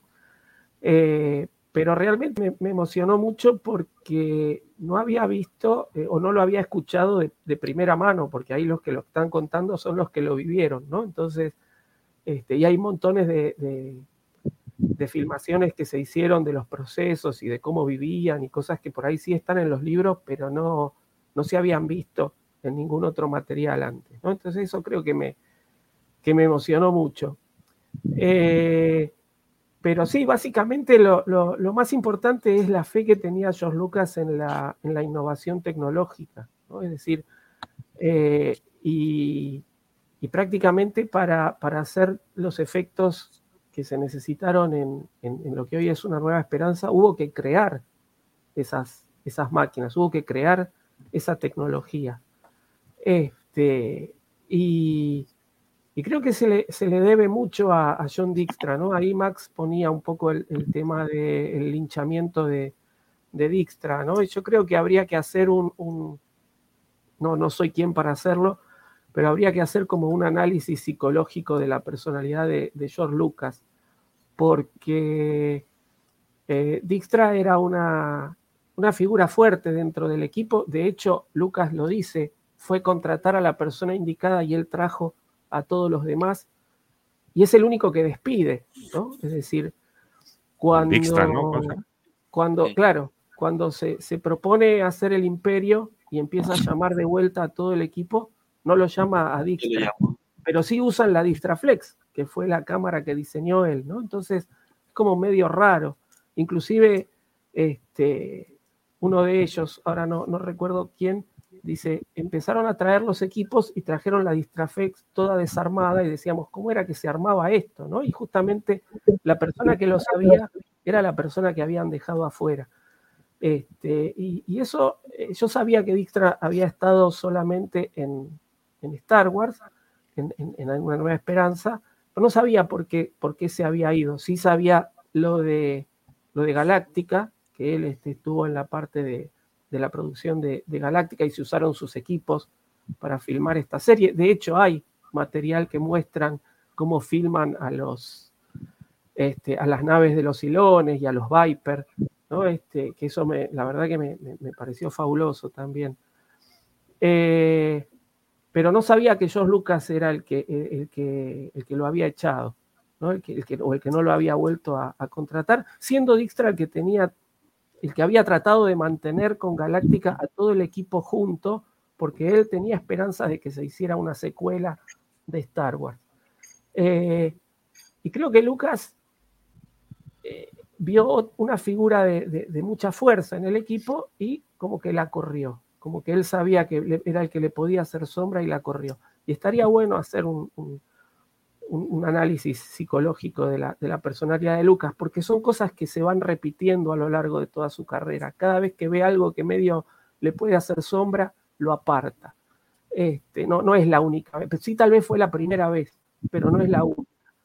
Este, y, y, y, bueno, más allá de eso, el, el, resto es muy emotivo, ¿no? Es este, ver de primera mano cómo se cuenta. El otro día que hablábamos, que Davo había hablado del tema de las pinturas mate, no, eh, Lucifagor fue, ¿no? Con el, en las astroefemérides, uh -huh. y salió ahí la conversación de las pinturas mate. Bueno, ver esa especie de, de, de, de de estante que tenía todas una atrás de la otra, una atrás de la otra, decir, bueno, en algún lado están, que nos preguntábamos, qué habrá pasado con todo eso. En algún lado están todas ordenaditas, ¿no? Este, alguien debe tener todo eso.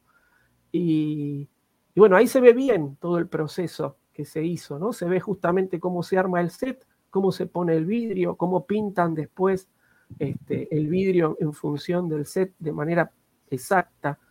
Este, y, bueno, ver todo ese material, la verdad que es a mí me emocionó mucho, ¿no? Ver cómo, cómo eh, cuando este, dicen, bueno, a mí nada más me contrataron para, para hacer el, el sonido de la voz de Chubaca, Este, y, se lo ve grabando a los distintos animales, dice, pero leí el guion y había montones de cosas. Dije, ¿podría hacer esto otro? Bueno, sí, dale, ya que estás, hacelo, ¿no? Como si fuera algo tan fácil.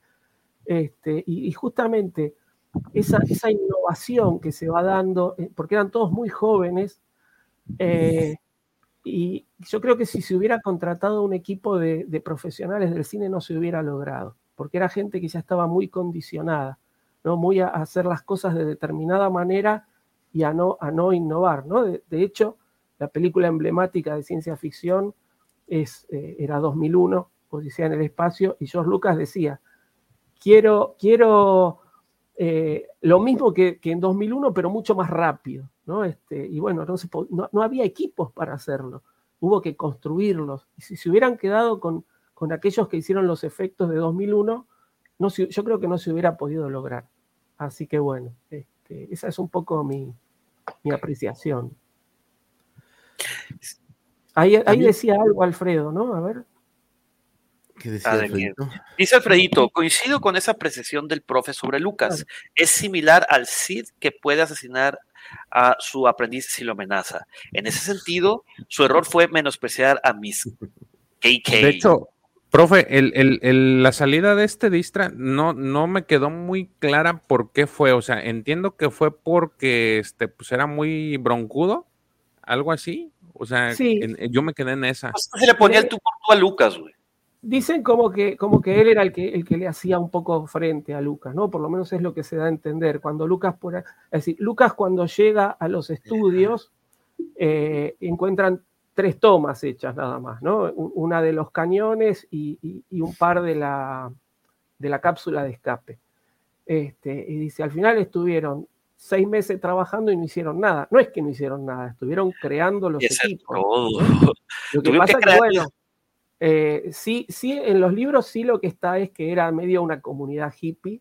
Eh, el tema ese del tanque de agua que compraron y se metían todos adentro, este, también está en los libros, en, algunos libros como anécdota. No la, verdad nunca lo había visto, es la primera vez que lo, veo, eh, porque hay una filmación de eso y están todos metidos adentro de esa caja llena de agua.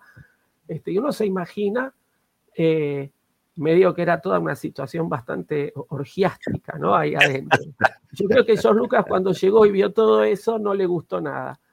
Y Dijkstra era el que, se le, el, que, el, que, dirigía todo eso, era el que le podía hacer frente a Lucas. Entonces este, no lo termina llamando.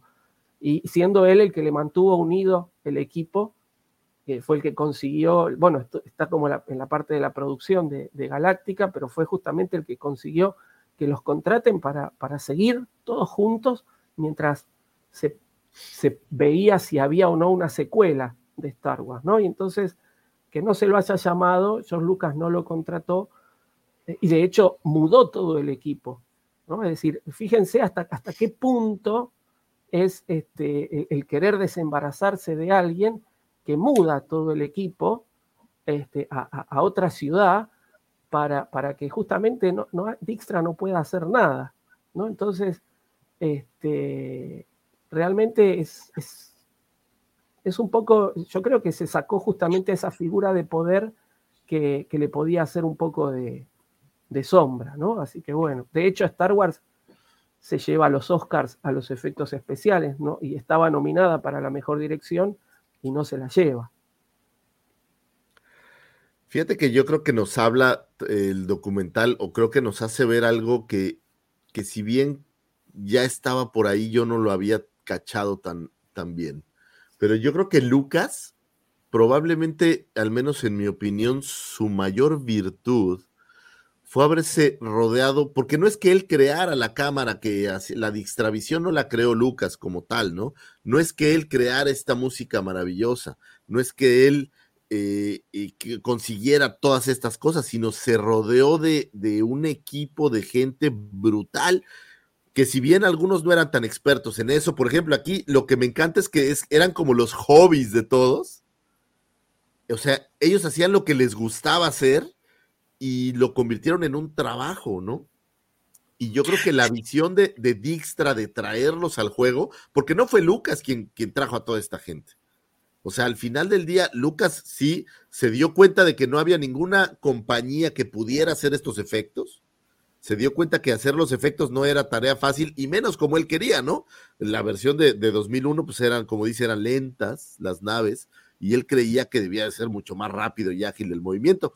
Entonces, oye, pensar en crear, crear esta empresa que haga estos efectos locos, pero haber tenido la fortuna de encontrar a alguien que se puso la camiseta y que empezó a traer gente que creía que podía funcionar me, gustó mucho esta parte donde justo lo que dice, profe, que llega este cuate Ellensworth, el de los pintados en mate, y dice, es que eran puros chavitos, ¿no? Entonces, eh, eh, eh, es, es, como... De hecho, trabajaba en otro horario, trabajaba en otro turno, entonces dice, yo me perdía todas las fiestas.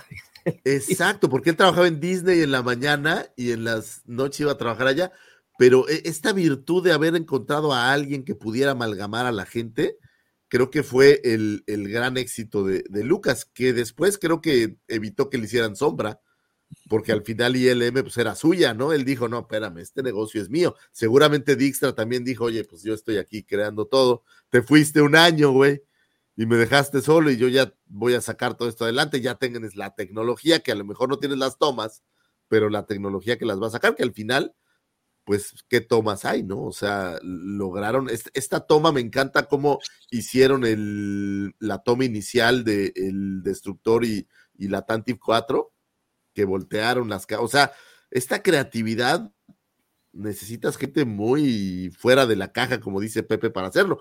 Y Lucas creo que tuvo esa gran fortuna y se conjugó todo.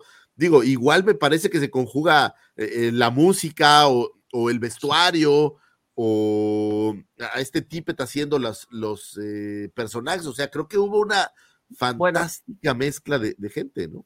Hace un rato me, preguntabas cuánto se tarda en, hacer una película. Phil Tippett estrenó este año una película que se llama Mad God. Es toda de stop motion. 30 años estuvo haciéndola, porque la hizo él a, pulmón, a puro pulmón la hizo, ¿no? Entonces, este, es, es, como debe tener el récord de la película que más años tardó en hacerse, pero vale la pena. Yo la recomiendo que la vean. Mad God se llama, se estrenó este año hace poquito. ¿Pero en cine, profe, o en dónde la puede ver uno?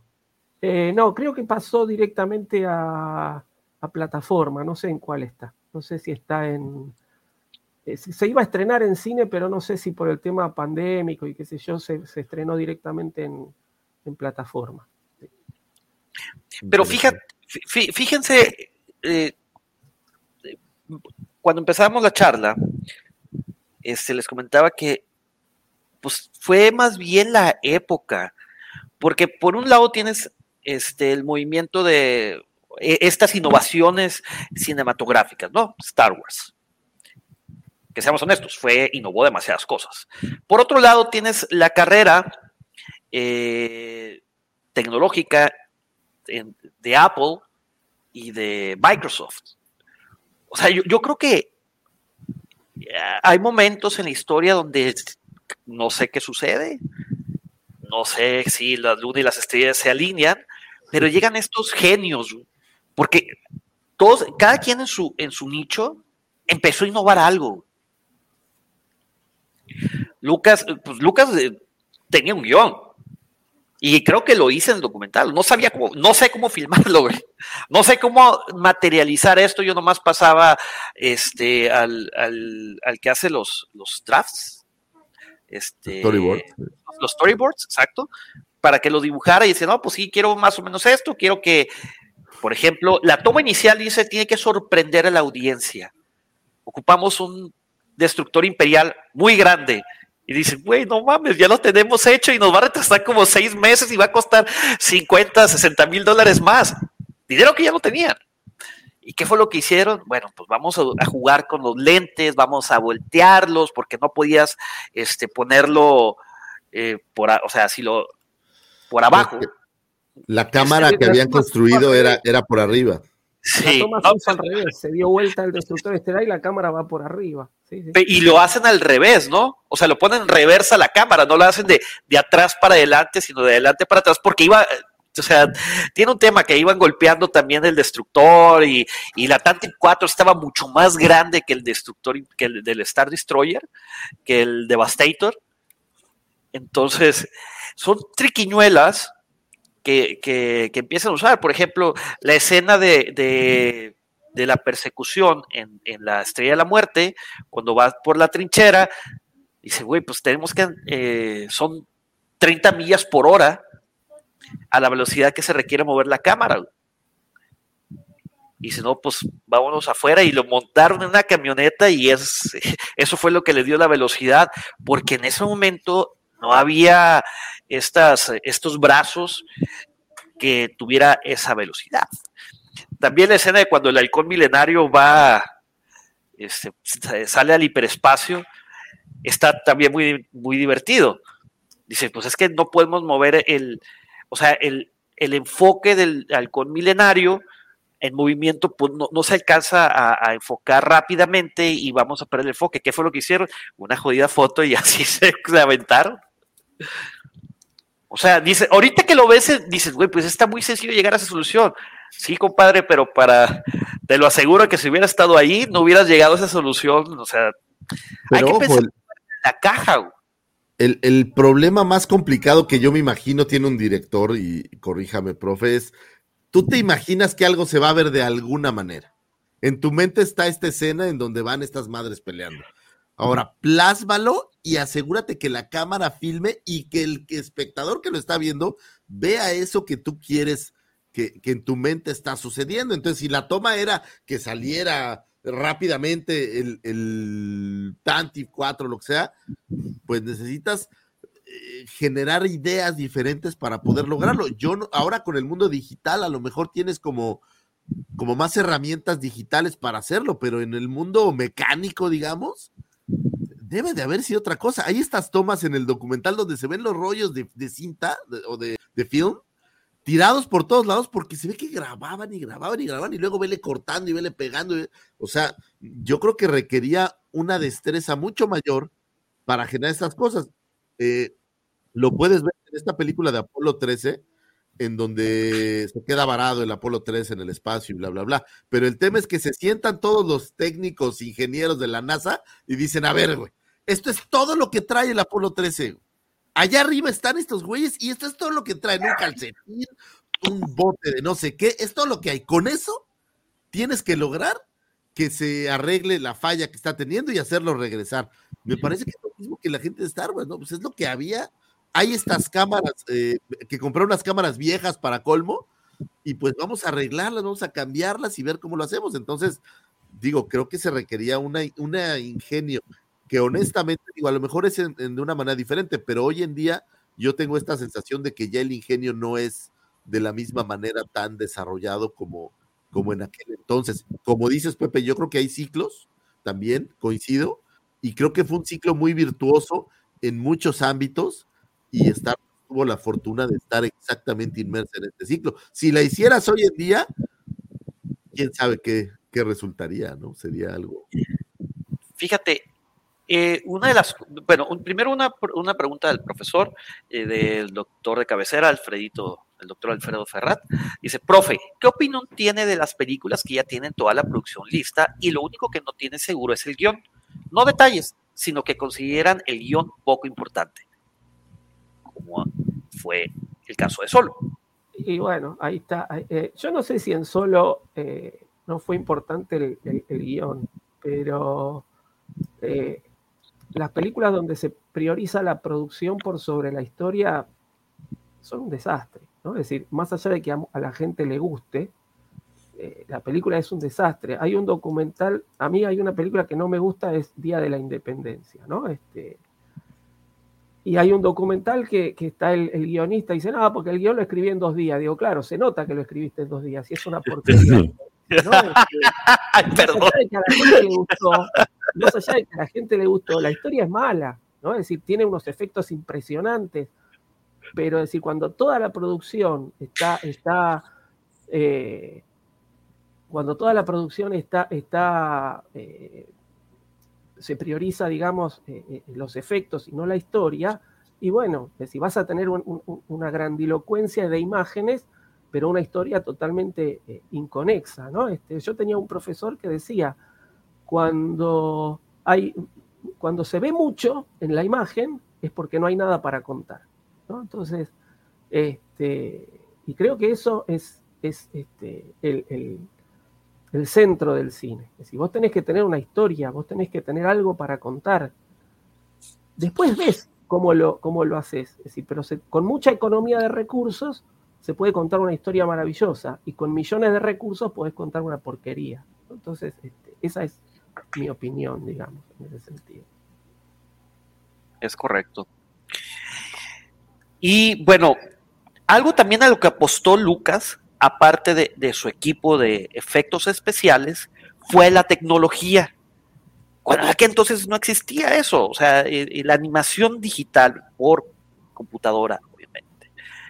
Y de hecho no podemos ver los frutos en, las películas de, Star Wars, sino creo que es hasta que terminan el imperio o al regreso del Jedi, cuando ya empezó a dar frutos y para otras películas, para las películas de los amigos de, del, propio Lucas. Y creo que cuando más explota, este, fue para una película de una saga con quien tiene mucha rivalidad, Star Wars. Y fue no más ni menos que para eh, Star Trek 2, La ira de Khan donde ya podemos ver los pininos de lo que viene siendo Pixar. O sea, Lucas, yo creo que fue un visionario, porque pues digo, desde entonces, cuando conoció eh, eso de la animación digital, empezó a llenar, a hacer una inversión fuerte, a saber poder usarlas en sus películas, porque todavía estaba muy verde. Pero trajo expertos de que, a ver, Aquí tienes una supercomputadora carísima. Anda, ve, ponte a aprender a ver qué puedes hacer. Y estuvo apostando en ello durante varios años.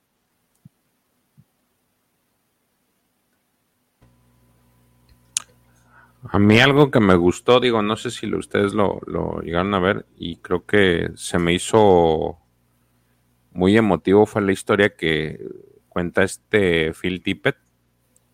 Este, el cuate se sinceró en el, en el documental y dijo que si no hubiera sido por, por toda la chamba que tenía, inclusive se pudo haber suicidado porque él vivía su, una depresión muy grande. Y no era depresión, hasta ahorita se dio cuenta que, es bipolar el vato, Ah, bueno, eh, él menciona que estaba deprimido y que este, tenía mucha ansiedad. y, y, ya hasta después, ya ahorita de grande, dice, pues resulta ser que era de volar, pero si no hubiera sido por toda esta chamba, este, pues quizá me hubiera suicidado, dice el, el señor, sincerándose el, el, tipo. Creo que hasta se me, se me hizo como que se le iban a salir las de Remy cuando estaba diciendo eso.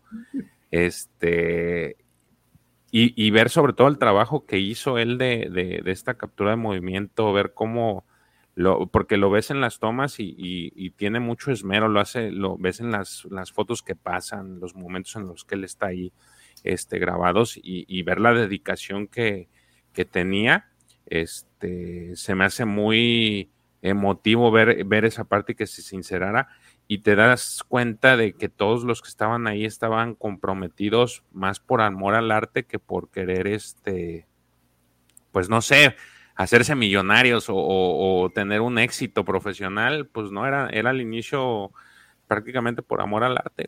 Y, ese es un ejemplo real de lo, de lo que da, ¿no? Uh, digo, son de las cosas muy emotivas que, que, me, que, me atrajeron mucho de lo que, hasta lo que he visto en el momento.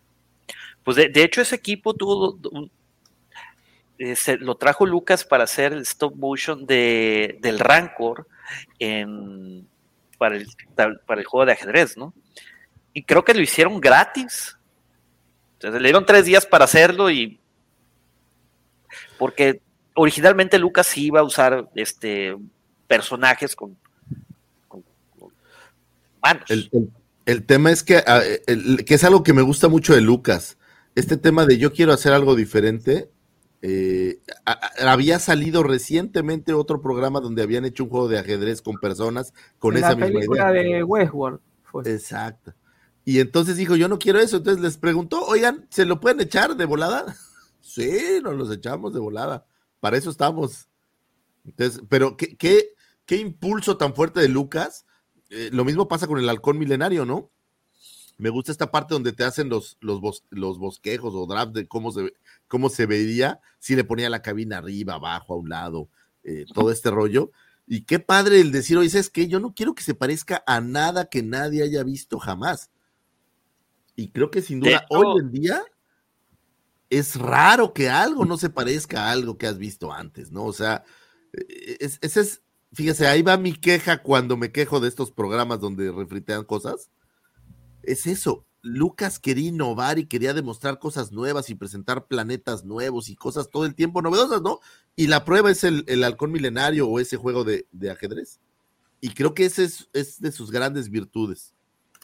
O sea, es una la... enseñanza de vida, creo yo corrígeme si estoy equivocado, a lo mejor lo entendí mal, creo que el Atlantic 4 era muy similar al, al bosquejo original de, del halcón milenario. Halcón. Y, sí, sí, que no, güey, ese pedo no va a jalar, ocupamos algo más llamativo. Y pusieron no, dos, dos platos y querían hecho, hacerlo eh, estilo inglés. No, a ver, la cabina del lado derecho, no, va de, del lado izquierdo. El no, problema con, la, con, con el halcón original era que era muy parecido al modelo de las, de las águilas de Space 1999. Y justamente George Lucas no quería, pero bueno, ya tenían el modelo hecho, entonces dijo, bueno, el modelo está hecho, lo vamos a modificar un poco y lo usaremos para una nave no tan importante, pero no quiero que la nave principal de la historia se parezca. Entonces de ahí sale la Tantifor, que lo único que, que, que utilizan de ese modelo original es la cabina. La cabina sí es la misma que se había hecho. Y a la Tantifor le cambian la cabina, en lugar de tener la del halcón, le ponen esa que es más parece como un martillo. ¿no? Ay, creo que la, la, la, antena, la, antena, ¿no, la antena. De que. Y quiero que. Ay, se... la, antena. quiero que tenga la antena. Sí, sí. Entonces, eh, para balancear el halcón milenario. Ya las habían tallado. Que se devela, se devela el famoso mito de la hamburguesa, ¿no? Porque muchos decían que, que George Lucas se había inspirado en una hamburguesa y fue al revés una vez que acepta el coso, todos le empiezan a decir parece una hamburguesa. Este, así que bueno, eso también es. Son esas no, curiosidades. La inspiración era literal un platillo volador, pero dice, pues tiene que tener un motor acá sabroso y que se vea imponente y una dirección. No, la inspiración fueron dos platos sucios, güey. Platos así, güey. Así. Y el vato se lo estaba pelando y que puta, puta, y que vio dos platos y que, no mames, ahí está la inspiración. Y le dice, la, tiene que tener una cabina, porque también le dieron, eh, creo que solamente el. El cockpit adentro es lo que le habían dado, sí. Pero no, le dieron solamente el cristal, güey. O sea, ya ves de que está así como en una forma hexagonal. No, pero es que para, para la original, según yo, ya habían eh, hecho la cabina, el, el, modelo, pues, ya existía el modelito, así como de la antena. Entonces le dijeron, güey, eso ya está, pónselo en algún lado, ¿no? Y fue que empezó a hacer como, como estas pruebas. Ver, del, lado izquierdo este, es muy americano, vamos a ponerlo del lado derecho. Y para balancearlo vamos a poner la antena del lado, ahora sí, del lado izquierdo. No, todo esto que te platican, que, que, compraban modelos y modelos y modelos a escala para formar las naves, y que dicen, el problema que teníamos es que, pues tenías que tener 20 veces, si íbamos a hacer 15 X-Wings, pues tenías que tener 15 veces la piececita del modelo. Entonces pasan estas tomas donde tienen una bodega llena de modelos, que debe de haber sido muy divertido estar ahí pegando. Bueno, oye, te hablan de que antes no había pegamento de contacto, güey, no había pegamento rápido. Entonces se pusieron a averiguar cómo rayos le haces para que pegue fácil. Porque antes usaban una arcilla o no sé, que hablaban de, de, de como plastilina, se me figura, de esta plastiloca que había. Era se fueron, con, se fueron con los industriales a, oye, necesito algo que pegue en chinga. Entonces, digo, la innovación vino por todos lados, o sea, no solo fue del lado de, de las cámaras, sino en, en, cómo crear estos modelos, en cómo hacer las tomas. Eh, la verdad es que eran mega creativos esos cuates, todos mis respetos en ellos. No sé qué pasa más adelante, de digo, pues de una vez spoilerenmelo, ¿de qué hablan más adelante? No, y después, eh, yo hasta lo que vi habla de la creación de Pixar, que es un poco lo mismo, es, es muy parecido en el sentido de que de que dice, bueno, todo viene por la animación computarizada. Hay que diseñar una computadora que pueda hacerlo, ¿no? Entonces se contrata al equipo para que lo vaya haciendo. Y un poco la diferencia entre lo que era el equipo de animación y el equipo de, de la producción tradicional, ¿no? El equipo de animación computarizada con el equipo de animación tradicional, que había como una rivalidad y que finalmente cuando Lucas dice, bueno, eh, ahí se crea la computadora esta que le llaman Pixar, que después va a ser el nombre de la, de la compañía, y, y George Lucas dice, bueno, hasta acá, esto es lo que a mí me interesa, no quiero hacer películas animadas, entonces decide vender el, el, el sector de, de, animación computarizada y se queda, se queda con los equipos para aplicar eso a las películas. ¿no? Este, se lo vendió ni más ni menos que al mismísimo Steve Jobs. Les dio la bendición porque ellos querían ser un estudio independiente. Este, y también hubo innovaciones, como bien lo menciona el profesor, en, el, en, aplicaciones para computadoras.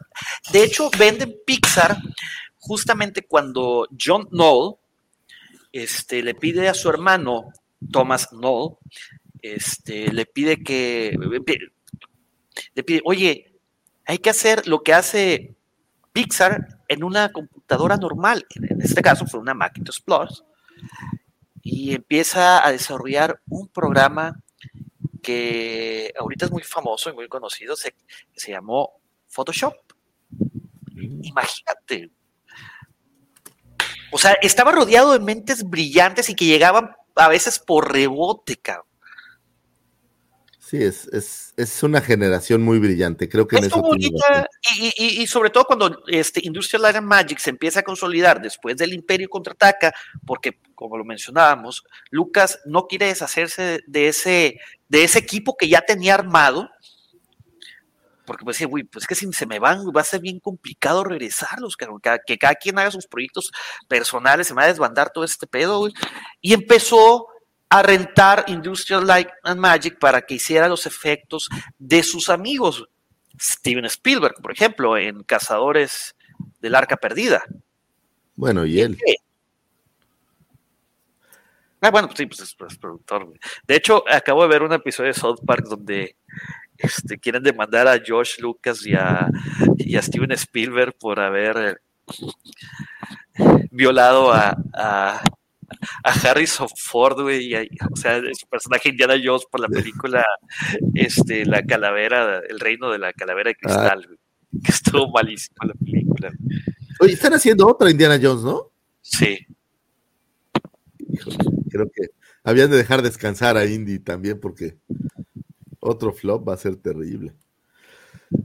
Pero bueno, al final del día, creo que la, la visión de Lucas fue crear una empresa que pudiera crear esos efectos que nadie más hacía, que nadie más sabía cómo hacerlo, y lo logró. Y eh, corríjame si me equivoco, prof, pero ¿será ILM la empresa más importante de efectos? Digo, a lo mejor ahora ya ha cambiado mucho, pero en aquella época.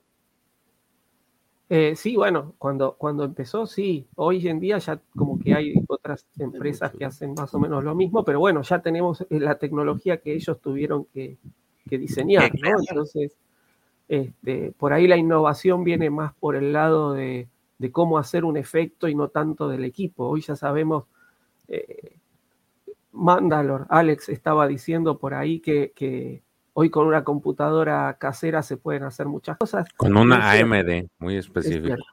Este, hoy cualquier, vemos por, por YouTube trabajos de, de, personas este, que, aprendieron a manejar este, programas y que realmente son, no tienen nada que envidiar a una producción hollywoodense, ¿no? Este, entonces, este, hoy en día es, como más, más fácil, en aquel entonces hubo que, crearlo.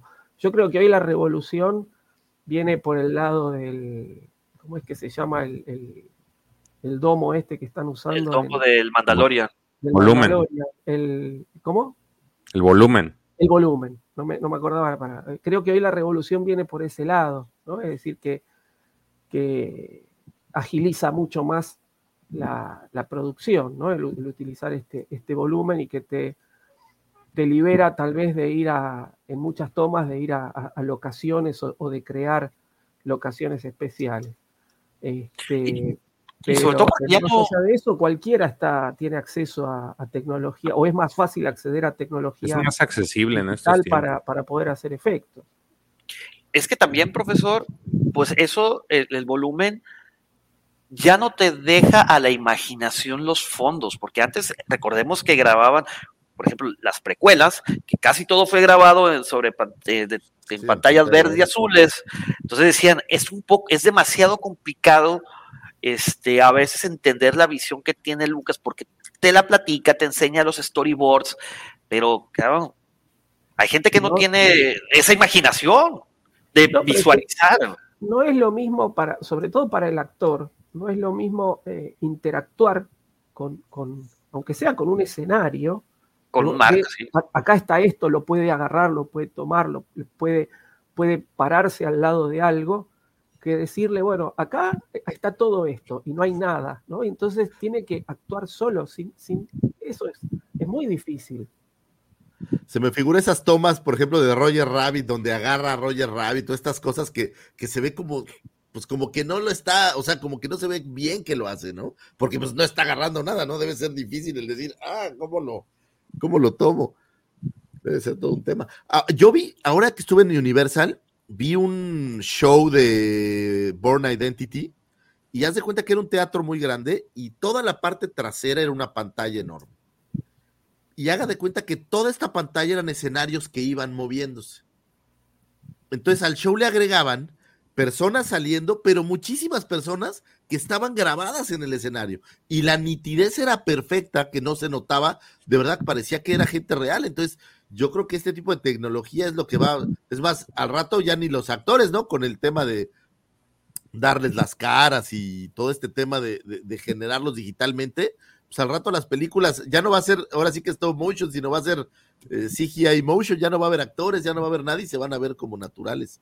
Es que, es que una, todavía, todavía, eso todavía está medio, medio en pañales, cuesta mucho hacerlo, pero una vez que se estandarice, que se logre el equipo, yo creo que va a haber actores de, como hay actores de, voz, va a haber actores de cuerpo, que son, bueno, este tiene la, la, contextura física parecida a tal o cual, lo vamos a usar y le vamos a poner la cara de tal o cual actor que ya no está o que ya está muy viejo, ¿no? Este, yo, eh, creo que eso, eso se va a terminar eh, haciendo bastante común.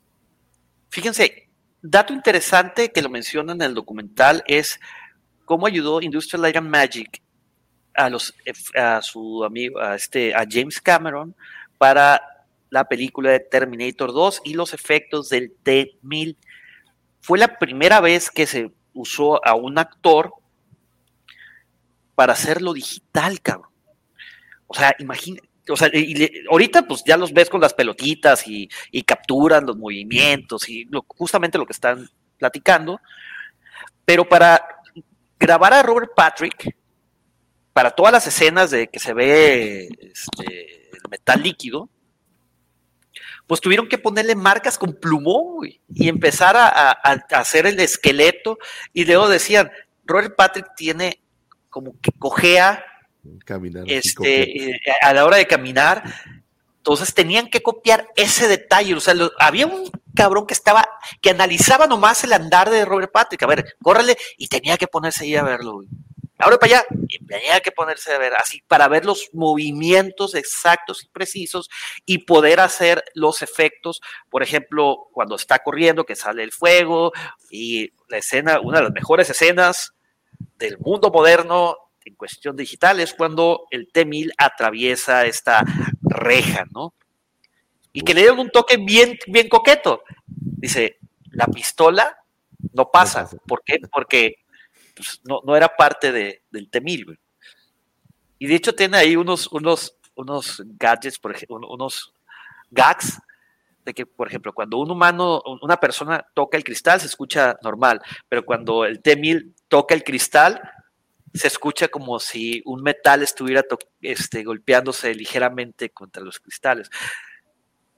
Entonces, esos son unos, saltos cuánticos. ¿A poco? Por, quienes vivimos en esa época, quienes tuvimos la fortuna de haber ido al cine a ver Terminator 2, ¿a poco no les voló la mente los efectos de, del T-1000? De que decías, wow. Sí, originalmente la fui a ver para oír la rola de Guns N' Roses, pero la verdad es que sí, You Could Be Mine. un Y sale hasta el final, güey. Ah, no, bueno, salen dos, dos escenas. ¿no? En la moto y al final vuelve a salir, güey. Sí, la verdad que está buena. Oye, y aquí lo que es increíble es que, ok, llega New Hope y hacen todos estos efectos para New Hope, pero nunca pararon, ¿no? O sea, siempre No, se desbandó. pero se, desbandó, güey. Acuérdate que se desbanda. es lo que mencionamos ahorita. A, la empresa como tal, lo que me refiero es, no paró de innovar y de crear cosas, eh, pues para seguir llenando el ojo de los espectadores, ¿no? Y hay miles de efectos que a veces vemos en la tele que no sabemos que vienen directamente de, de Industrial Light and Magic. Los que somos fans de Star Wars, oye, es como, como, ya, es como cuando tu selección gana, ¿no? Es decir, oye, pues es una parte de nosotros que está ahí, ¿no? Lo hicimos muy bien este efecto.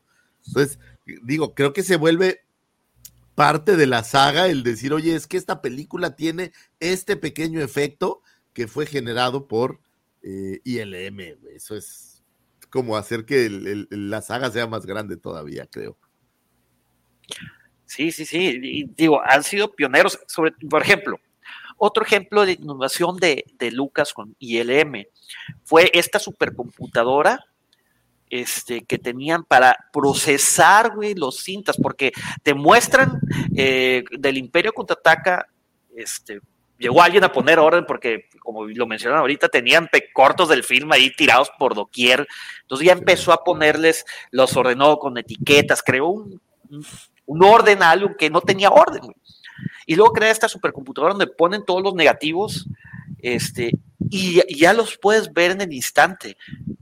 Y que creo que ahorita se sigue usando, profesor. Este, creo que usted, no sé si ha tenido el, placer de poder manipular uno de esos eh, equipos de, postproducción en el no, No, digamos, este, yo todavía, yo cuando aprendí eh, igual no me, no me, dediqué al montaje, pero cuando aprendí usábamos todavía equipos analógicos de video, pero, pero analógicos, ¿no? Es decir, este, después sí he visto cómo se trabaja con, con, equipos digitales, pero yo ya no los, no los manejé, no, no, no es... Eh, el montaje es algo muy, este, que requiere mucha paciencia, ¿no? Requiere mucha precisión, este, y los montajistas eh, como que hablan distinto. Es decir, uno cuando habla con un montajista hablan como en cámara lenta, porque ven todo 20 veces, ¿no? Y, Es decir, sí, sí estuve, cuando tuve que, editar mi tesis, estuve mucho tiempo editando con una amiga que, se dedicó después al, montaje, pero, es decir, yo le decía, bueno, quiero esto así, y entonces ahí nos poníamos hasta que quedaba más o menos como, como yo lo había pensado. Pero eh, creo que requiere, requiere mucha paciencia el trabajo de montaje y, mucha precisión visual. Entonces, este, es, como un arte en sí mismo. Pero, por ejemplo, o sea, pero esa, esa supercomputadora les ahorró horas y horas porque decía, está la cinta 39B, le picaban, al, le picaban al botón y ya empezaba y adelántale. No, no, totalmente. Es decir, una vez que uno tiene todo el material digitalizado, es, es, este, es mucho más fácil de trabajar porque además no hay pérdida de calidad. ¿no? Es decir, eh, cuando se trabajaba con, el video, es decir, uno tiene el material grabado, se trabaja por lo general cuando trabajábamos, estaba el, VHS, la grabación se hacía en un, en cassette que es Super VHS, que es como una cinta de, mucha mejor calidad y bueno, las especificaciones técnicas habría que preguntarle a alguien que, que sabe más de eso, ¿no? Entonces, el Super VHS se termina editando en el, en el VHS común y ahí se pierde una generación, es decir, la imagen tiene menos calidad de la que se grabó, pero la, edición eh, no es perfecta, porque las, editoras de, VHS, eh, uno puede hacer un montón de cosas, pero el pegado de las imágenes no es perfecto y a veces como que se ve que hay como un corte. Entonces, muchas veces había que volver a borrar, volver a, pegar sobre, sobre lo que ya estaba pegado para que quede mejor. Con el digital todo eso no hay. No quedó bien, se borra, se pone, no se pierde la, no se pierde esta generación, es decir, las copias que se hacen después de la película son todas exactamente iguales, no hay, no hay pérdida de calidad de la imagen.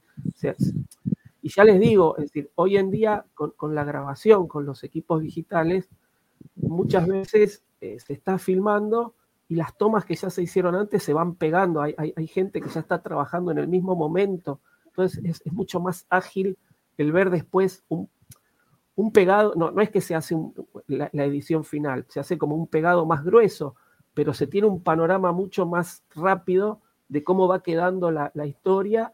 Y si hay que refilmar algo o regrabar algo, se hace en el momento, no se pierde ese tiempo que, que había antes.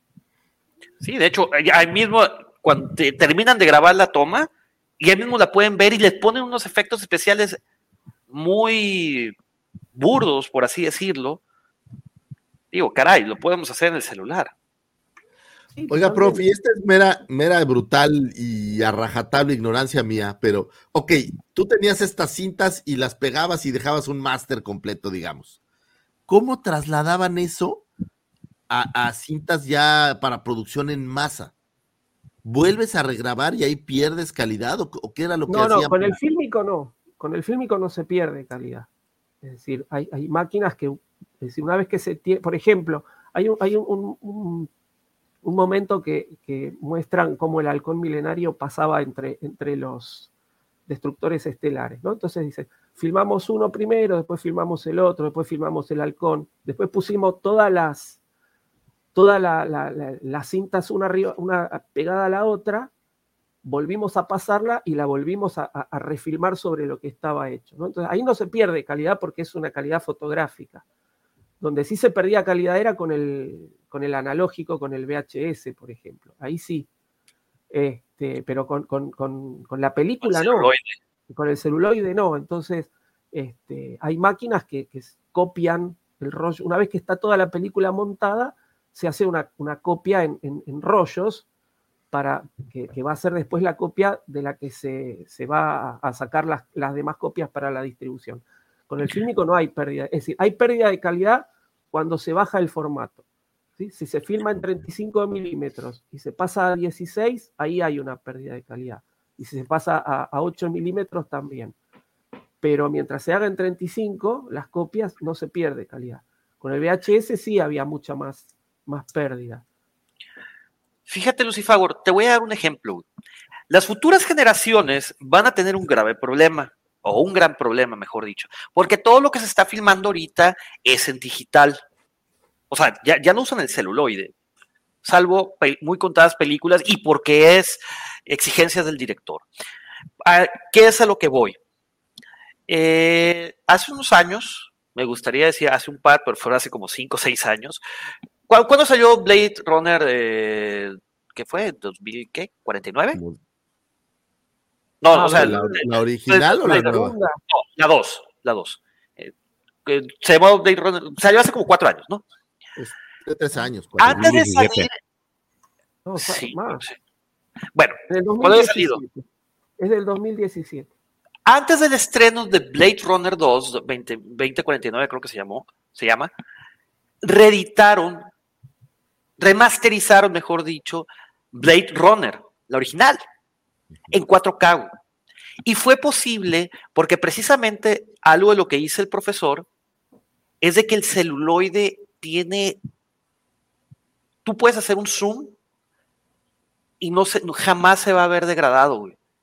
Lo digital, tú le haces un zoom y se ven píxeles. Entonces, no van a poder hacer el upscale como lo hicieron con Blade Runner. Yo vi, me acuerdo que vi Blade Runner y dije, no mames. La persona con la que la vi dice, oye, esa es la nueva, porque se veía. O sea, cuando no hay, obviamente los efectos especiales ahorita ya se llaman defectos especiales, porque sí están medio pues, arcaicos, eh, pero No, defectos nomás los tuyos. Efectos especiales los tuyos. Recuerda que las miserias de unos son las riquezas de otros, güey. ¡Au! Pero bueno, a lo que voy es de que eh, fue tan exitoso, o sea, fue tan increíble ese curado, ese upscale que le dieron, porque lo llevaron al 4K, que no, parece, no pareciera que fue una película de hace 30 años, 40. Y vuelve a lo mismo. Las, futuras generaciones, porque te lo firmo, güey, van a hacer eh, este, ¿qué película nueva? Una película nueva, a ver, dígame una. Que no sea de sagas. Una película que les haya gustado y que hayan visto hace, recientemente. Profesor. Puta, que me haya, oye, que me haya gustado. Sí, sé yo, un charter, ponerle. Un Elvis, charter. La nueva de Elvis, que está muy Ah, buena. no, bueno, ok, Elvis. Un charter. Cualquiera de las dos. Cochino. En 30 años que se quiera hacer un, un remasterizado de cualquiera de las dos películas, va a tener ese problema. Van a ser como los remakes, los remasters de los videojuegos. Se van a seguir viendo chafas, güey. Por más nítido que quiera hacerlo, se va a ver pixeleado en algún punto. No se va a poder llevar a ese grado de la nitidez. Este, con, con ¿Por qué? Porque la Ahora- tecnología tiene sus limitantes. La, la- la cuestión en el grabado digital. ¿Qué tanto de verdad se sigue usando el celuloide, prof? ¿Solo la nostalgia lo debe de traer ahí? ¿O, o si hay alguna razón especial para que alguien diga, oye, yo quiero grabar en, en film? Eh, no, yo creo que es una cuestión de búsqueda. Hoy, hoy pasa, como dice eh, ahí Maximiliano, pasa más por una búsqueda estética. ¿no? Es decir, el, el- dependiendo de cómo yo utilizo la, iluminación en las, en las tomas, puedo hacer que se vean más o menos este, granulado en la película. Y, y creo que eso es una cuestión estética. Eh, en, en el digital es más difícil hacer eso, digamos. ¿no? Entonces, lo que pasa es que cada vez se, se usa menos. Es, es- es más costoso, o me imagino yo que, toda- que debe ser más costoso que, que- que usar digital. y, y qué sé yo, es decir, eh, una película tipo las de Avengers, por ejemplo, eh, no ameritan eso. Es decir, es, es más, hay que sacarlas, ¿no? Tenemos que hacer, que sea una película por año o dos películas por año. Este, y bueno, se hace con, con lo, que, lo que se hace más rápido. Por ahí una película más de tipo artístico se busca esa, esa cuestión estética. ¿no? Así ¿Se que- sigue haciendo cine de arte, profesor? Digo, obviamente Hollywood tiene copado todo el, el mainstream, pero ¿qué tanto se sigue haciendo cine artístico? Digo, en general, no, no sé. Es decir, se hace, se hace. Eh, tenemos este- el Festival Sundance, por ejemplo, que, que está destinado a este tipo de películas. Este, se Hay sigue una haciendo. plataforma también que, que se encarga de esos, Movie se llama. Se supone que ese es el cine artístico. Obviamente, sí, justamente no, no, no podemos comparar el nivel de producción por ahí que hay en, en, una mega producción tipo películas de superhéroes, que en una producción más artística, pero sí, se sigue haciendo. Este, y de hecho, yo creo que la, la, justamente el, el, el, sentido del cine se sigue manteniendo por, por ese cine arte, no es simplemente entretenimiento, hay que buscarle algo más, ¿no? Hay que, yo, por lo menos yo creo que hay que buscarle algo más, hay que hay que verle un poco esa, esa profundidad temática, no todo tiene que ser tan superficial, tan lineal. Este, y cada tanto aparece alguna película que trasciende las barreras de lo artístico y, hoy todo el mundo dice, qué maravilla, pero es porque justamente se sigue haciendo. De hecho, ahorita curiosamente va a salir el, apenas salió en estas semanas el tráiler de la película de Pinocchio, de este Guillermo del Toro. Y, y este... Esa sí se ve buena, güey, que veas, güey. Esa sí se ve chida, güey. Este, y veo este tema del stop motion porque creo que así lo estaba filmando Guillermo y comparo con lo que hizo este señor Phil, de que tienes que mover poquito a poquito y son cosas que no dejan de, ser obsoletas, no, no, nunca son obsoletas, siempre este, siguen saliendo producciones relacionadas a esto y, creo que eso es, eh, son cosas muy bonitas, ¿no? Que al ves y ves el trabajo que implica y la dedicación que le ponen. Inclusive en el mismo YouTube hay gente que se dedica a hacer este tipo de, trabajos, eh, no a un nivel profesional, digamos que por una empresa, sino por el puro amor al arte y, ves que son cosas muy bonitas, pero tienen su origen y, yo veo que los que ahora sí que esta, esta gente de ILM son los que le pusieron la guinda al pastel con, con todo esto que fueron armando, ¿no? Pero, caray, George, no te veas tan lejos. En la Wampacón 2022 hubo un taller de stop motion, güey. Sí, de hecho. Chayotazo, muy bien. Motivo por el cual el profe tuvo que abrir su, figura. No. ahí, sí, sí, sí. La, la, stop motion y la figura mía. De hecho, profesor, ¿tendrá por ahí el video que hizo eh, de No, no, era un, porquería. ¿eh? No, profesor, pero más o menos para que pueda, que pueda ver eh, nuestro, aquí nuestros amigos que nos están acompañando, si me lo pasan. No, vea, vea, el canal del tío Pixel que las cosas de Bueno, el tío Pixel fue, fue el que dio el taller, fue el que dio el, taller. ahí, este, ahí, búsquenlo, el tío Pixel de ahí. Es decir, nos hizo bajar, hay una aplicación para, para el celular este, que, que permite hacer stop motion, entonces uno tiene la figura y depende de, la configuración que le da, le va diciendo hasta dónde hay que mover el, lo que está haciendo, ¿no? Entonces, este, oh. el, primer, uno pone la figura y el segundo cuadro ya te, pone como una siluetita de dónde tenés que poner. Entonces vos pones las cosas así, cuando quedan más o menos, le das otra vez y, este, y así después se va haciendo. Es una aplicación medio básica, pero es como para iniciarse con, con el stop motion. Pero no, el muñeco mío levantaba la mano nada más y quedó re mal. Pero bueno, estuvo, lindo, estuvo, lindo, el taller estuvo muy bueno porque es algo que, yo no, nunca incursioné el tema del stop motion. Yo siempre me dediqué después más a la, a la narrativa y quería probar algo, algo distinto, quería probar eso. Este, estuvo muy interesante cómo lo explica, pero justamente, es decir, eh, él mostró ahí un corto que hizo de una pelea de, Batman contra Gatúbela, que estuvo como tres meses para hacerla, una cosa así. Ahora no me acuerdo bien el tiempo, pero creo que dijo que estuvo algo así como, como tres meses para llevar a cabo todo, porque montones de movimientos tienen. Este, pues lo que y, y, nosotros en, un, un, taller que duró 45 minutos, mucho tampoco pudimos hacer, ¿no? Así que bueno. con eso debe ser más que suficiente para hacer una película como El extraño mundo de Jack. No, bueno, eh, yo lo que, lo que, comentaba, ¿no? Este, la, película que estrenó Phil Tippett este año estuvo, porque además la hizo él eh, eh, con sus recursos, tuvo 30 años haciéndola, es una barbaridad, pero bueno. Este, pero digo, 30 años no continuos, o sea, son seguramente 30 años en No, hay momentos en que filmás y momentos en que no, obviamente, pero es decir, este, se tardó muchísimo.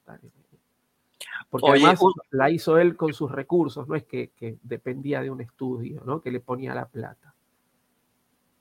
Este, hubo una anécdota muy chida que estaban haciendo el stop motion, creo que era de, los Tontons, este, y que llega un tipo, un conductor de, de televisión para hacer un reportaje de cómo eh, el proceso de la filmación del Imperio contraataca y los artistas que estaban haciendo el stop motion, pues obviamente no querían dar el secreto de la salsa.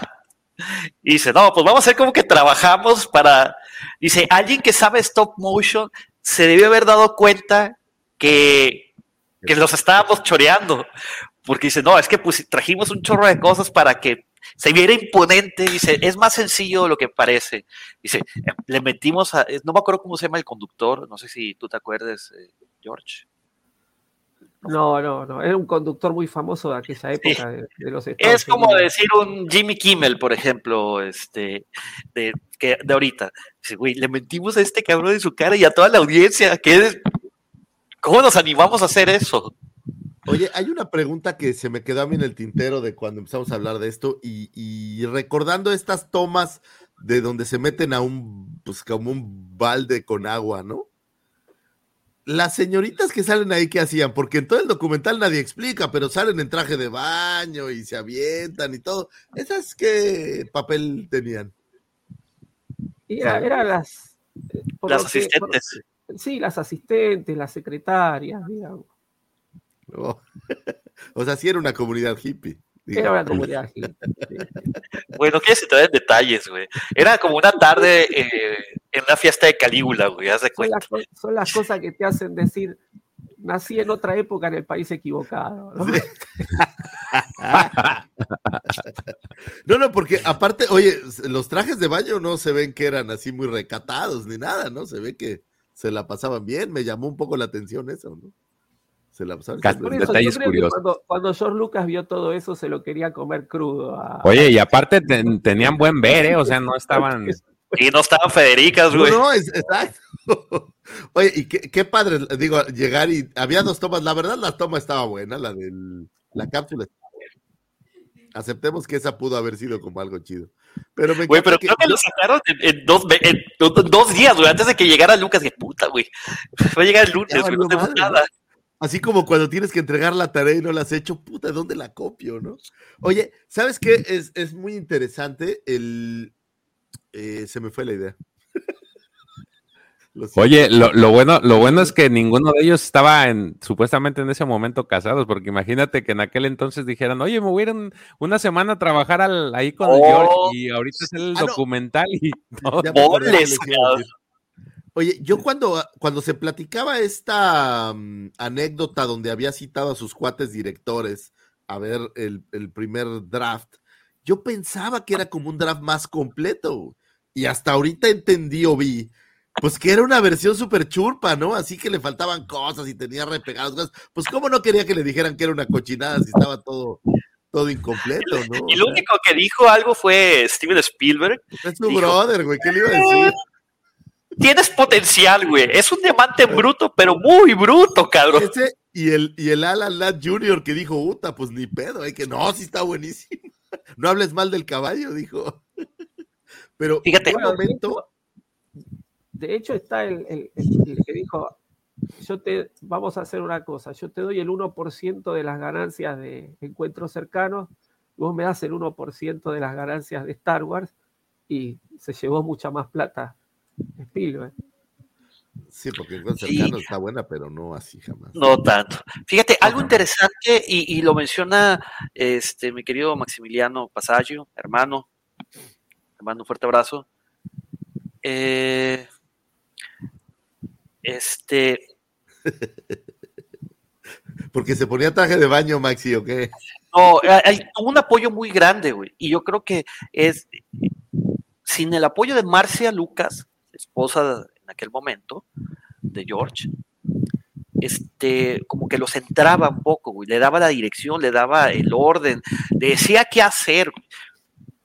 O sea, eso quiere decir que Cuenta pues era- un poco la leyenda también que su, edición, que su edición fue parte de lo que salvó el, el, el barco. O sea, que la edición de Marcia Lucas fue como, como lo que dijeron, puta, solo así quedó. está bien culeras, güey. Eh, Lucas, un poco, eh, algo que no se cuenta acá en este documental, que sí está en, uno de los libros de su biografía, ¿no? que es un poco lo que le hizo a, a Dijkstra. Eh, Lucas tiene un problema con la Warner cuando hace THX, que él quería hacer una película más de tipo experimental y los tipos querían hacer una película comercial, ¿no? Entonces, este, finalmente le cortan a la película cinco minutos a THX, que George Lucas decía que no tenía sentido cortarle, pero que era un poco el, demostrarle el, poder que tenían ellos sobre el material, ¿no? Entonces, eso le quedó la sangre en el ojo. Y Marcia Lucas, a George Lucas le había dicho de hacer un remontaje de la película, este, como para, para ver si la podían hacer un poco más comercial, y él no quiso. Este, y años después, cuando George Lucas obtiene el éxito, ¿no? bueno, con Star Wars él le, dio la derecha a su esposa, que fue un poco la, encargada de hacer el remontaje, pero muchos años después, cuando él ya era, un tipo exitoso y busca este, promocionar, busca eh, un, estudio que, lleve adelante los cazadores del arca perdida, a los primeros que va a ver es a los de la Warner. ¿no? Este, y va a hablar específicamente con este ejecutivo que había ordenado el corte de los cinco minutos. Entonces le dijeron que sí, que, que, que no tenían ningún problema en producir este, los cazadores del arca perdida y bueno, este, todavía no firmaron nada, pero era como que de palabra estaba y fue y se la, se la dio a la Paramount a propósito para este, molestarlos a los, a los de la Warner. Entonces, Bien. es un tipo vengativo, Lucas, sí, es un tipo vengativo, es un tipo, por eso digo que es, eh, estaría bueno ver el, el tema psicológico, Bastantito. porque fue un poco lo que le hizo a, a Dijkstra, ¿no? Ese, ese sacárselo de encima. Amigos, a ver, ahora yo les tengo una pregunta. Una, ya vimos el documental, así como ya hemos visto documentales de cómo se crearon, cómo se produjeron, cómo llevaron a cabo otras películas o inclusive eh, ciertos eventos.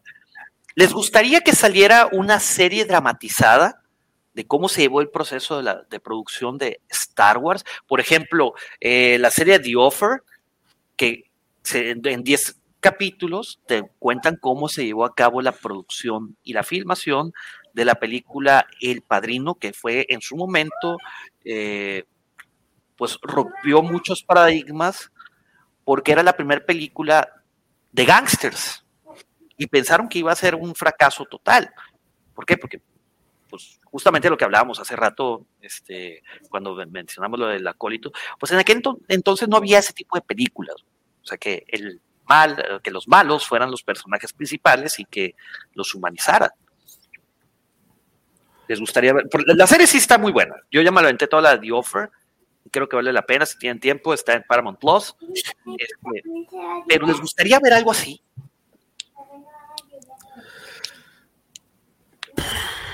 Yo no sé, fíjate. Eh, no, eh, yo prefiero el documental.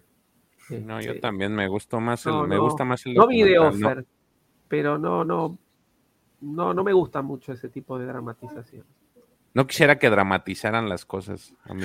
El, el meterle, a mí no me encantaría el, el tener que meterle algo de, de, ficción dramática para conectar con los eventos que hagan sentido, ¿no? Es, es la parte que no me encantaría tanto, pero eh, no sé. Lo, lo, que me gustaría es ver más datos, más información. Lo malo es que si hacen una serie dramática ya no sabes qué tanto sigue siendo qué fiel. tanto es real y qué tanto es ficción. Exacto. Sí, creo que ahí es una de, línea muy delgada. Yo, ah, la verdad, con este, así como hicieron el documental, a lo mejor y pudieran hacer, a, agregar más capítulos y sería todavía más genial. O sea, como que ya más adentrándose en, en otras producciones muy específicas, este, eso estaría chido. Pero ya así como que vamos a hacer la historia y vamos a traer a estos actores que sean este, este, este y este, no, no, no, no me llama no. la atención. Ahora. Que no la vería, no, obviamente. No dudaría que pudiera pasar porque pues hay nuevas tendencias, ¿no? Y, y, sí creo que hay también una corriente por ahí que están haciendo el cómo se hizo de muchas cosas. Entonces no, no, no dudaría que fuera, que fuera. Sí, capaz que esto es justamente la, la, antesala, ¿no? Están viendo qué respuesta tiene el público y si, si anda bien, hacen la, la serie dramatizada. También es probable que sea un poco eso. Sí, lo, lo, menciono porque ¿cuántos documentales no hemos visto del padrino? Muy interesante, por cierto. O sea, fue prácticamente pues no el debut de, de, muchos sucesos de, en general. de Francis Ford Coppola, en el, que también era amigo, era el club de Toby. No, era un grupo de virtuosos. No, pero Coppola ya tenía experiencia. Coppola ya venía con, con experiencia. De hecho, fue un poco el, el mentor de George Lucas. Que después se, se pelean justamente a raíz del, del, del, fiasco que fue THX. Digamos, no, no es que eso fue el detonante, eso fue el detonante, pero no, no fue, digamos, la causa final. Pero eh, Coppola había, hecho un contrato de, la Warner para producir 13 películas y fue THX fue la segunda y le, cancelaron el contrato. Entonces este, ahí medio que ya empezó la, la tirantez. Eh, George Lucas era el vicepresidente de la American Zoetrope, que fue la, compañía de, de, Coppola. Y después eh, había un proyecto que eh, estaba George Lucas metido con de Milius, con George Milius, que era Apocalipsis Now. Y Coppola lo deja a un lado. A ese fue, digamos, el, el, lo que terminó de, de, pelearlos. Que Coppola, George Lucas estaba con, el, con, con, con, todo el tema de Star Wars y no podía hacer Apocalipsis Now. Y Coppola dice, no, pero Apocalipsis Now la hago yo y lo dejó afuera. De hecho, ni figura en los créditos no, no. como parte de, de la adaptación de la historia y demás. Este, y eso fue lo que terminó de pelearnos. Después, muchos años después, se vuelven a, a arreglar, pero, pero Coppola ya venía con, con, con, un poco más de experiencia que, que George Lucas en, cuando hizo El Padrino. Y pues ahí los tienen, amigos. Este, ¿Cómo estuvo un esta plática tan interesante acerca del documental de Industrial Light and Magic, ILIM? Y pues bueno, yo creo que con estos comentarios tan acertados, este, nos despedimos de ustedes de nuestra transmisión de hoy. Este, recuerden eh, darnos follow, dejar ese like y pueden escuchar este, esta transmisión en su versión podcast a partir del lunes. Esperemos que, que Davos Esperemos sí el trabaje. tiempo de- que el tiempo de. Esperemos que el Tonaya no detenga a Davomático, pero seguramente que sí. Eh, y bueno, nos podemos despedir sin antes agradecer los, puntua- los, los comentarios tan puntuales, tan picosos, tan acertados de nuestro queridísimo amigo George, el profesor, y por supuesto, del segundo sol de Tatooine, querido amigo, arroba Lucifago. Muchísimas gracias por escucharnos, señores, los que se quedaron hasta el final, muchísimas gracias, los que tuvieron que salir antes también, muchísimas gracias, gracias a todos nuestros amigos, nuestras familias, esposa mía, te amo, al querido Davomático que está perdido por ahí en un lugar de, de no sé dónde, le mandamos un abrazo, mi querido Checo, un gran abrazo, Pepe, profesor, mi querido Lord Griller, has hecho usted un papel bueno, es más, la verdad, ya estamos aquí viendo si Davomático lo, lo, dejamos fuera algunos meses, no sé. O sea, a lo mejor se va a meter en problemas. Ya, ya lo quieren mandar gracias. al confesionario. Exacto, mi querido Pepe Griller, por, por tomar los controles y la conducción de este programa ha sido verdaderamente un deleite. Señores, gracias a todos ustedes, pero eh, no se olviden. Y nos acompañen, señores. Hasta pronto, vámonos. Hasta luego, buen fin de semana.